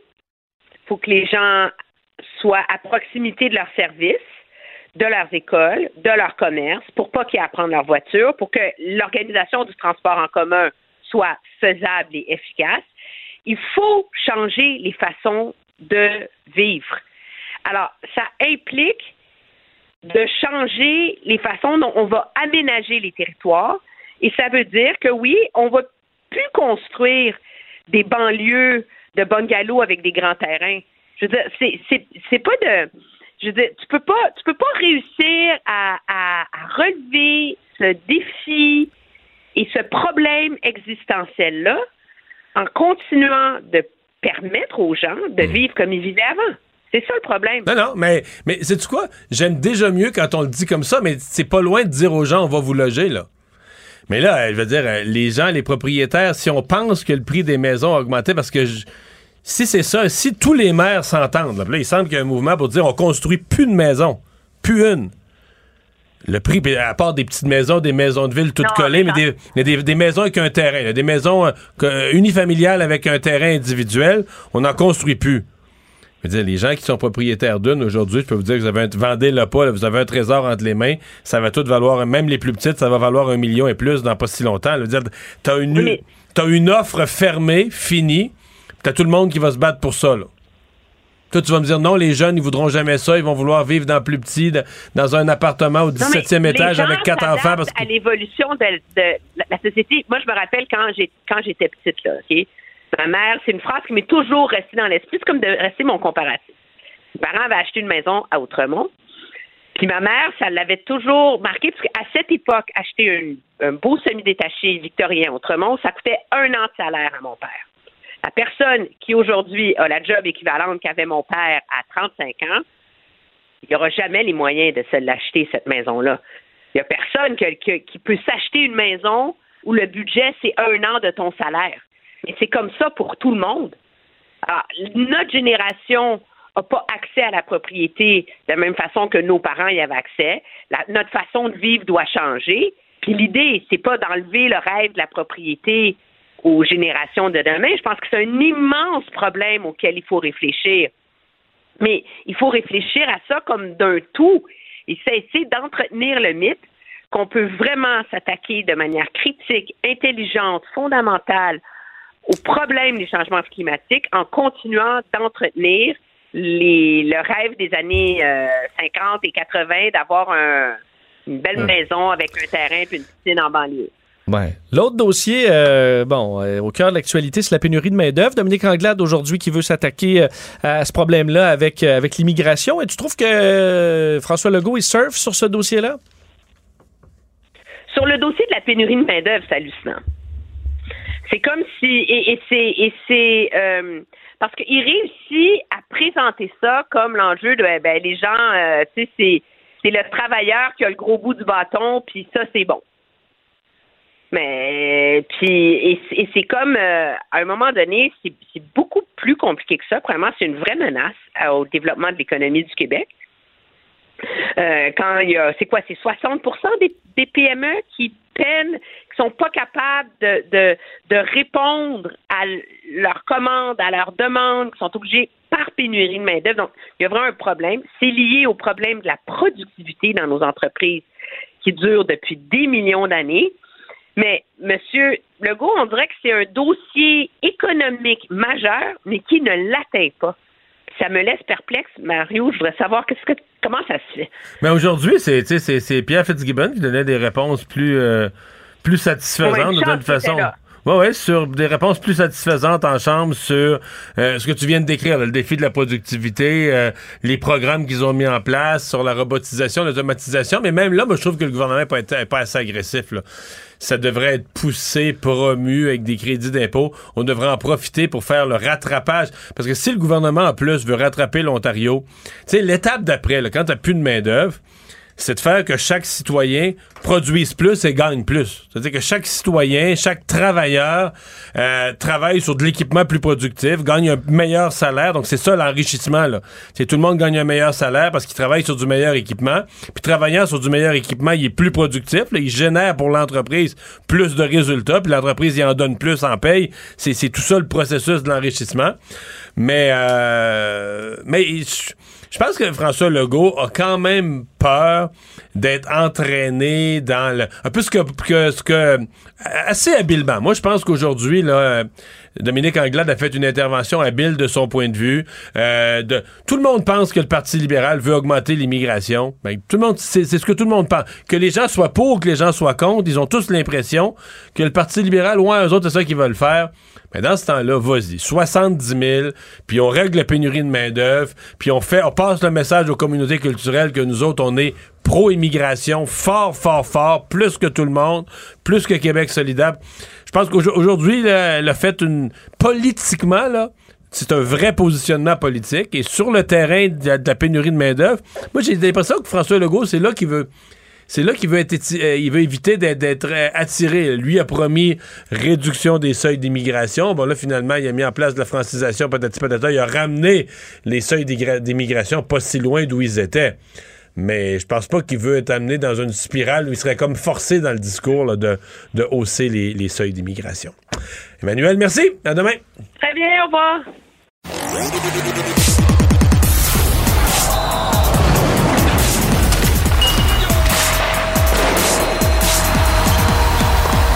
Jean-François Barry, un chroniqueur pas comme les autres. C'est la tombola! hey, mais j'ai hâte de regarder ça pour vrai. Bon. Pas vous autres? Ben oui, absolument. Un boulier. Oui. Comme ah, l'Auto-Québec. Pour vrai, la façon de faire est assez rudimentaire. On va se le dire, là. mais mais ça va être excitant quand même. J'ai jamais vu. Sais-tu que le boulier, il tourne pas comme l'Auto-Québec, il y a quelqu'un qui pige dedans avec sa main, c'est quoi? Écoute, euh, je ne sais pas de quelle façon on va faire ça cette année. L'année passée, c'était une année spéciale COVID. Je ne sais pas si tu te souviens, c'était des espèces de balles de ping-pong qui étaient arrivées dans une mallette. Et là, il était soufflé les, balles, puis celles des Rangers étaient tombées à terre juste avant. Puis là, en tout cas, là, les gens avaient dit qu'elles étaient plus légères. Puis, puis elles étaient soufflées, puis à un moment donné, pouf, il y en a une qui est sortie vers le haut. C'était celle des Rangers. Mais d'habitude, on n'a pas la loterie. On a juste euh, quelqu'un de la Ligue nationale qui vient nous dévoiler avec des espèces de cartons le résultat. Fait que de quelle façon ça va être fait, je ne sais pas. Mais le Canadien, comme on le sait, pourrait avoir le premier choix au repêchage. En tout cas, c'est l'équipe qui a le plus de boules dans le boulier. On peut pas aller plus loin que trois. Et c'est à 18h30 ce soir que ça commence. Euh, on dit que la loterie là, devrait avoir lieu vers 18h40, 18h45, donc tout juste avant les matchs de la soirée. Fait que la Ligue nationale qui fait un show en même temps un peu avec ça. Et évidemment, le premier choix au repêchage, là, tout le monde s'enligne sur Shane Wright. Mais là, toi, qu'est-ce que tu penses? Je veux absolument t'entendre sur la théorie qui s'installe parmi plusieurs de nos connaisseurs du sport au Québec qui disent Ouais, Shane Wright, il est bon, mais risqué, pas une bonne attitude, peut-être pas assez bon, et qu'ils disent l'idéal, c'est que le Canadien gagne pas le tirage. Comme ça, il serait pas. Parce que là, s'ils gagnent, ils sont coincés, ils sont comme obligés de prendre Shane Wright. Mais là, si le Canadien gagne pas, il y aurait la liberté de prendre quelqu'un qui répond vraiment aux besoins hmm. de l'équipe. T'embarques-tu là-dedans, toi, ou tu dis on veut gagner, prendre le premier? Moi, je pense que oui. Là, je pense qu'on a, quand on réfléchit comme ça, c'est qu'on a peur de se tromper. Je comprends la logique que si tu, mettons, tu as le, premier choix repêchage puis tu le prends pas, puis qu'il sort deuxième à Seattle, puis qu'il a une carrière de fou, ben, t'as l'air d'un sans-dessin. toute ta vie, toute ta vie, t'as l'air d'un sans-dessin. Fait quasiment une clause de congédiement, là. Ah, ça va te coûter ton poche. Je m'en ai à la même place que toi. D'un autre côté, si tu le prends, puis qu'il livre pas la marchandise, parce qu'il y en a eu plein de premiers choix, le Capo Caco, euh, Yakupov, il y en a plein, euh, plein. Doug Wokenizer. Ouais, oui, là, on remonte à, loin, Doug Wickenheiser, mais tu sais, il y en a eu plein des, des, choix qui n'ont pas livré la marchandise, puis que le deuxième est meilleur, mais là, tu te le fais reprocher aussi. Fait que je comprends cette théorie-là de dire, dans le fond, laissons donc le choix à quelqu'un d'autre. Moi, j'achète pas ça. Je pense qu'il y a assez d'experts en place, et je crois pas qu'on va se tromper, mettons, avec Shane Wright. Shane Wright, là, mon, mon feeling à moi, là, c'est que ça fait tellement longtemps qu'on l'observe que c'est comme nos femmes. À un moment donné, ça fait tellement longtemps qu'on les a dans la maison qu'on les regarde, puis on les regarde, puis là, oh, ah ben, ouais, peut-être ce petit défaut-là. Puis peut-être ce petit défaut-là, parce que lui, c'est un exceptionnel. C'est ouais. jamais remarqué en 30 ans que ma blonde avait des défauts, moi. mais peut-être elle vers toi d'abord. Ah, ah, ah ouais, ouais, là, je comprends ce que tu veux dire. Mais on le regarde depuis qu'il y a 15 ans, parce que ça a été classé comme un exceptionnel. Il a joué dans la Ligue euh, junior de l'Ontario. Mais, mais faisons, les plus et les, faisons les plus et les moins du gars. Moi, j'ai compris à lire là, que c'est un joueur exceptionnellement complet, c'est-à-dire euh, attaque, défense, mise au jeu. C'est un joueur de centre, mais qui fait tout. Là. Exact. Ben, ça résume. Fait que je pense que ceux qui lui reprochent des choses lui reprochent peut-être son offensive. sais, je suis pas certain là, qu'on a un, un coup de shérif. C'est pas, pas coup de shérif. C'est plus un gars, tu sais, on l'a comparé Suzuki? un peu à Bergeron. Ouais, mais c'est un peu ça, Suzuki, non? C'est ça, ouais. Ouais. Mais tu sais, à 6 et 1, à 187 livres à l'âge qu'il a, euh, puis lui, il va être dans la ligue l'année prochaine. Il est capable de faire le saut déjà. Fait que moi, j'aurais aucun problème. Puis au pire, il va juste faire euh, 25 buts puis 80 points pendant 10 ans pour le Canadien. C'est pas, c'est, pas grave qu'il ne devienne pas un exceptionnel. Mais si c'est un joueur complet, et moi, j'irais après ça vers le psychologique. Regarde les Bruins, là. Comment ils ont des joueurs Patrice Bergeron en tête, non seulement bon sur la patinoire, mais fort entre les deux oreilles. Mais lui, a une bonne attitude? Ça n'a pas l'air à faire l'unanimité. J'ai vu, j'ai lu l'attitude, all, all for myself, le gars tout pour moi. Hein, moi, j'ai pas, euh, j'ai pas, lu vu ça, mais si euh, tu penses qu'on l'a pas bon penses qu'on l'a trop observé, c'est ça que je sais pas. Moi, je pense ça. Parce que là, il arrive Yaroslav Slavskowski, là, je sais pas si je le prononce comme il faut, un Slovaque qui était super bon là, aux Jeux Olympiques. Et là, là, là, lui, c'est la nouveauté. Mais tu sais, tantôt, je comparais à nos femmes. Là, c'est comme il y a une belle blonde qui vient de passer dans la rue. Tu fais, eh, tabarouette, elle aussi est. Elle aussi est spéciale, mais elle, on vient de commencer à l'observer. Pe- peut-être que son coup de patin n'est pas parfait, puis peut-être que si, puis Ouais, peut-être que ça, mais ça fait moins longtemps qu'on l'observe. Mais ce que je sais, c'est qu'à mon avis, on ira pas vers Logan Cooley. Non, non. C'est les trois là que. Écoute, Hughes a dit récemment, on doit se grossir. Puis lui, c'est 5 et 10, 174 livres. Je le sais qu'il arrive du développement américain puis qu'ils sont forts là-dessus. Ça a l'air qu'il y a Hughes des mains. Lui, lui, c'est plus euh, Cole Caulfield. On dit qu'il y a des mains épouvantables, euh, terribles euh, pour compter, pour passer. pour- Ben, en tout cas, si on va vers lui, là, tu as Suzuki qui est 5 et 10, 5 et 11, Caulfield à 5 et 7, puis Cooley à 5 et 10. Puis j'ai rien contre les petits joueurs, mais moi, dans ma tête, les petits joueurs, tu dois les entourer de plus gros. Fait qu'on va avoir un sale travail à faire pour aller chercher des gros joueurs quelque part. Fait que, Ouais.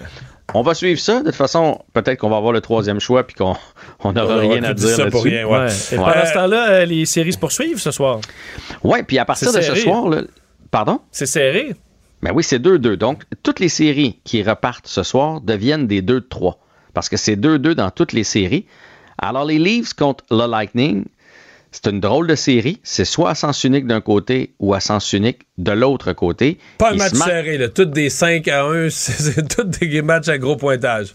Oui, la série serrée, mais pas, pas les rencontres. Et moi, je pense que le Lightning va, va sceller l'issue. là. Ah oui? Je pense que, ouais, là, c'est 2-2. Je pense qu'on gagne à, à Toronto, puis on close ça du côté de Tampa Bay.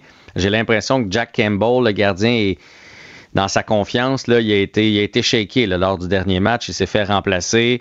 Euh, je- puis le Lightning est trop en dents depuis le début de la série. Une bonne performance, une contre-performance.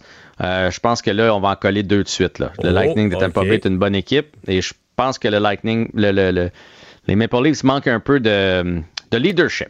Voilà, on va dire ça comme ça. Oh, Une série qui va être intéressante aussi, les Bruins contre les Hurricanes. Ouais, là, on Ça- avait enterré les Bruins, toi puis moi, quasiment. Là. En tout cas, moi, moi pour un, mais Non, après, non, après, euh, après deux matchs, j'y croyais plus. là. Je me, je me souviens de notre discussion ensemble, on a fait bon, ben les vieux, les vieux Browns, je pense que c'est terminé. Et par qui ça a passé encore? Par Brad Marchand, qui est un, un guerrier, qu'on l'aime ou qu'on l'aime pas. là. C'est un guerrier de fou.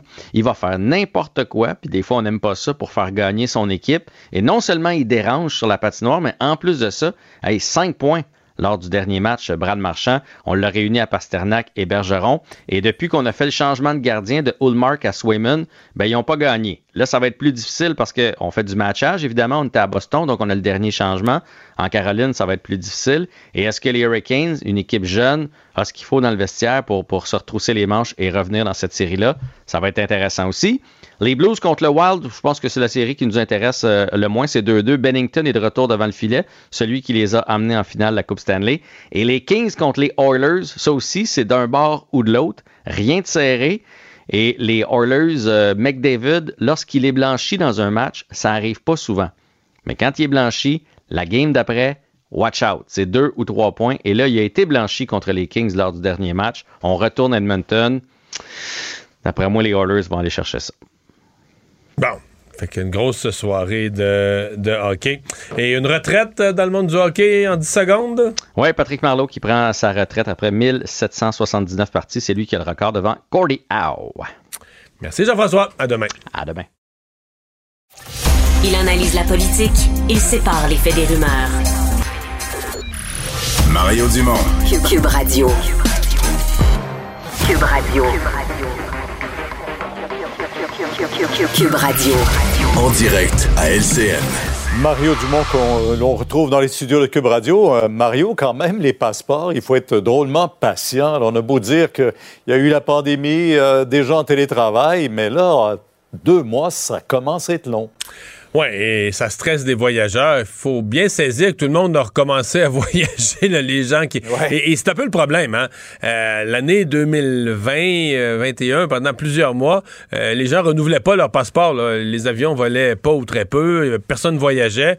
Donc, les gens, leur passeport devenait échu. Ils ne renouvelaient pas. Donc, et on avait- est au dixième anniversaire des fameux passeports de 10 ans. En plus, la cerise sur le sonnet, on est au dixième, anni- on est au dixième anniversaire Ouais. des 10 ans, donc ces passeports de 10 ans commencent à, à à échéance. Mais euh, quand même, il y a une pression sur Service Canada. Ils nous disent qu'ils viennent d'embaucher 500 nouveaux employés. Mais il y a une pression sur Service Canada parce que les gens viennent vraiment mal pris. Moi, j'ai des témoignages de gens qui ont passé des heures à essayer de téléphoner, à des, dizaines et des dizaines de fois à essayer d'avoir la ligne. Euh, les gens vont faire la file. euh, dans même dans l'Ouest canadien, il semble qu'il y a des gens qui ont payé qui ont payé des salaires à des personnes pour aller faire la file toute la nuit à leur place pour, avoir une- pour pouvoir aller se mettre dans la file le lendemain matin à cet On endroit-là. dit jusqu'à 800 dollars. Oui, oui, non, donc c'est un peu euh, c'est un peu extrême, là. Bon, euh, jusqu'à quel point? Service Canada continue de dire, hein, si vous avez un billet d'avion, avec une- la date de départ, il disait 48 heures. Là, je comprends qu'à Guy Favreau, c'est 24 heures, mais si vous aviez un billet d'avion pour partir demain et que vous n'avez pas encore votre passeport, vous vous présentez au bureau des passeports, on va vous le sortir en urgence. Mais euh, bon, euh, et ça après une journée, euh, une journée, plusieurs heures d'attente en file. Fait que c'est. Donc, c'est une période assez difficile. Par contre, à la défense de Service Canada, je vérifiais, au Royaume-Uni, en France, ils ont des problèmes identiques. là. Les gens renouvelaient pas leur passeport parce qu'ils voyageaient pas, puis là, tout le monde le renouvelle en même temps, puis ils sont débordés. Ouais. Euh, la prière à la Chambre des communes, ça revient dans l'actualité. euh, le Bloc qui présente une motion qui sera euh, soumise au vote demain. Ouais. Ben, c'est certain que quand on regarde ça, tu sais, moi, j'ai siégé à l'Assemblée nationale, je suis arrivé là en 94, puis la question de la prière, c'était déjà réglé depuis longtemps. là. Le Parti québécois avait réglé ça, remplacé la prière, pas enlever là, la notion de, de, de- de recueillement ou de prière pour une personne qui veut le faire, mais de rendre ça personnel à chacun. Donc, c'est un moment de silence, un moment de recueillement qui est respecté, quand même une certaine longueur. Alors, si un député, euh, en son âme et conscience, veut prier, euh, il est, quelle que soit sa religion d'ailleurs, euh, il est tout à fait habilité à le faire. Celui qui veut se recueillir ou l'autre qui veut juste profiter de ce moment-là pour se calmer et être un peu moins agressif à la période de questions euh, peut le faire, mais c'est un moment de recueillement. À la Chambre des communes, on a encore la prière. C'est un peu bizarre parce que la prière n'est pas publique, donc elle est faite comme un peu à cachette. Euh, euh, S'il y a des gens du public qui peuvent pas être là, les caméras peuvent pas être là, la prière ne peut pas être vue. Euh, donc comme si on savait qu'on veut pas rendre ça public. Donc c'est une drôle de tradition. Maintenant, on est... Je comprends ce que les libéraux ont répondu aujourd'hui aussi. Est-ce que le Ben bloc, oui. pourquoi le bloc fait- ça? Est-ce que c'est la priorité numéro un de la population? Aujourd'hui, c'est le bloc qui a le droit à une motion de l'opposition. Est-ce que c'était le gros sujet? Là, on peut en douter jusqu'à un certain point. Ça, ça donne un petit peu l'impression que le bloc fait ça, mais euh, pour, pour faire pour rendre mal à l'aise les autres, là, pour faire un piège aux conservateurs, entre autres, où il y en a qui sont plus religieux, puis pour voir comment, comment les autres vont, vont trébucher. Alors, euh, c'est un peu la question qu'on se pose. Ceci dit, c'est vrai là, que c'est un enjeu qui apparaît. euh, on, est étonné là, que, que c'est- que ça n'a pas été réglé autrement déjà à la Chambre des communes. Un mot euh, sur, ces, euh, sur ce qui se passe en Afghanistan, parce qu'on sait que le Canada a ouvert ses portes à des milliers de réfugiés après l'arrivée des talibans.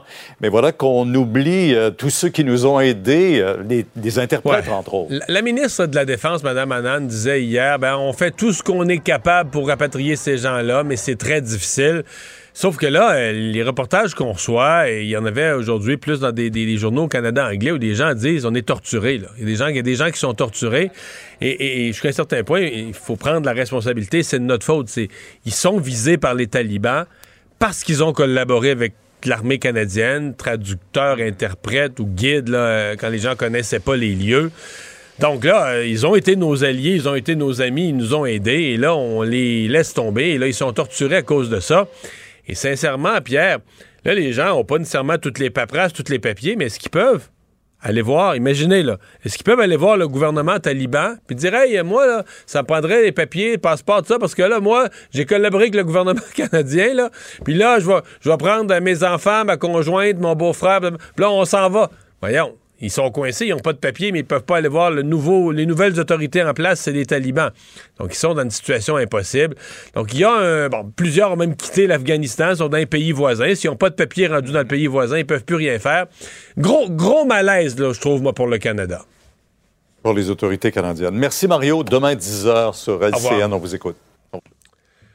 Alors, Vincent, euh, on se parle de Tom Brady. Euh, grosse journée pour lui. là. Oui, quelle nouvelle quand même aujourd'hui. Tom Brady qui est encore un joueur actif. On sait, carrière des Buccaneers de Tampa Bay. Et, euh, Ben, qui avait pris sa retraite, qui est redevenu un joueur actif. Tout à fait, qui est redevenu. euh, on sait que certains s'étaient acheté des, euh, des articles comme de fin de carrière. Finalement, bon, mais non, il, est revenu pour la campagne de 2022. Mais il prépare son après-carrière. On a appris donc, euh, selon la chaîne ESPN, il va euh, être maintenant analyste. En fait, dès la fin de sa carrière, analyste pour le réseau Fox Sports pour analyser le football. Mais ce qui fait réagir, c'est le salaire. Selon New York, le New York Post, pour 10 ans, il ferait 375 millions de dollars. Pour analyser les matchs. Pour analyser les matchs. Faut- faut- 375 faut- millions de dollars. Pour, pour bien les analyser, faut que tu les, à ce salaire-là, il faut que tu les analyses bien. Très, très bonne. Ben, il sera aux côtés de Tony Romo, d'autres euh, d'au- d'autres grands du football. Mais, euh, euh, Fox, Sport- Fox bon. Sports a dit qu'elle est le lead analyst. là, qui est- moi, lead analyst, là, ma traduction, c'est que c'est l'analyste principal. Ouais. Qui devient. euh, Ben- donc, il passe par-dessus même la tête de Tony Romo ou des autres. Je, je- il y a sept déduis. bagues du Super Bowl. Je pense qu'il peut Ouais, le ouais, faire non, aussi. je comprends bien. Est-ce qu'il est un Je bon communicateur? Mais- Je ne sais pas. Ben, c'est ça. Mais c'est aussi que c'est quand même bizarre parce que. Bon. Je pense que ça a dû déjà arriver qu'un joueur, en toute, toute, toute fin de carrière, fin de saison, commence peut-être à discuter avec un réseau de télé, peut-être. Mais là, d'avoir un contre-ferme, une entente aussi claire, alors que tu joues encore? Oui.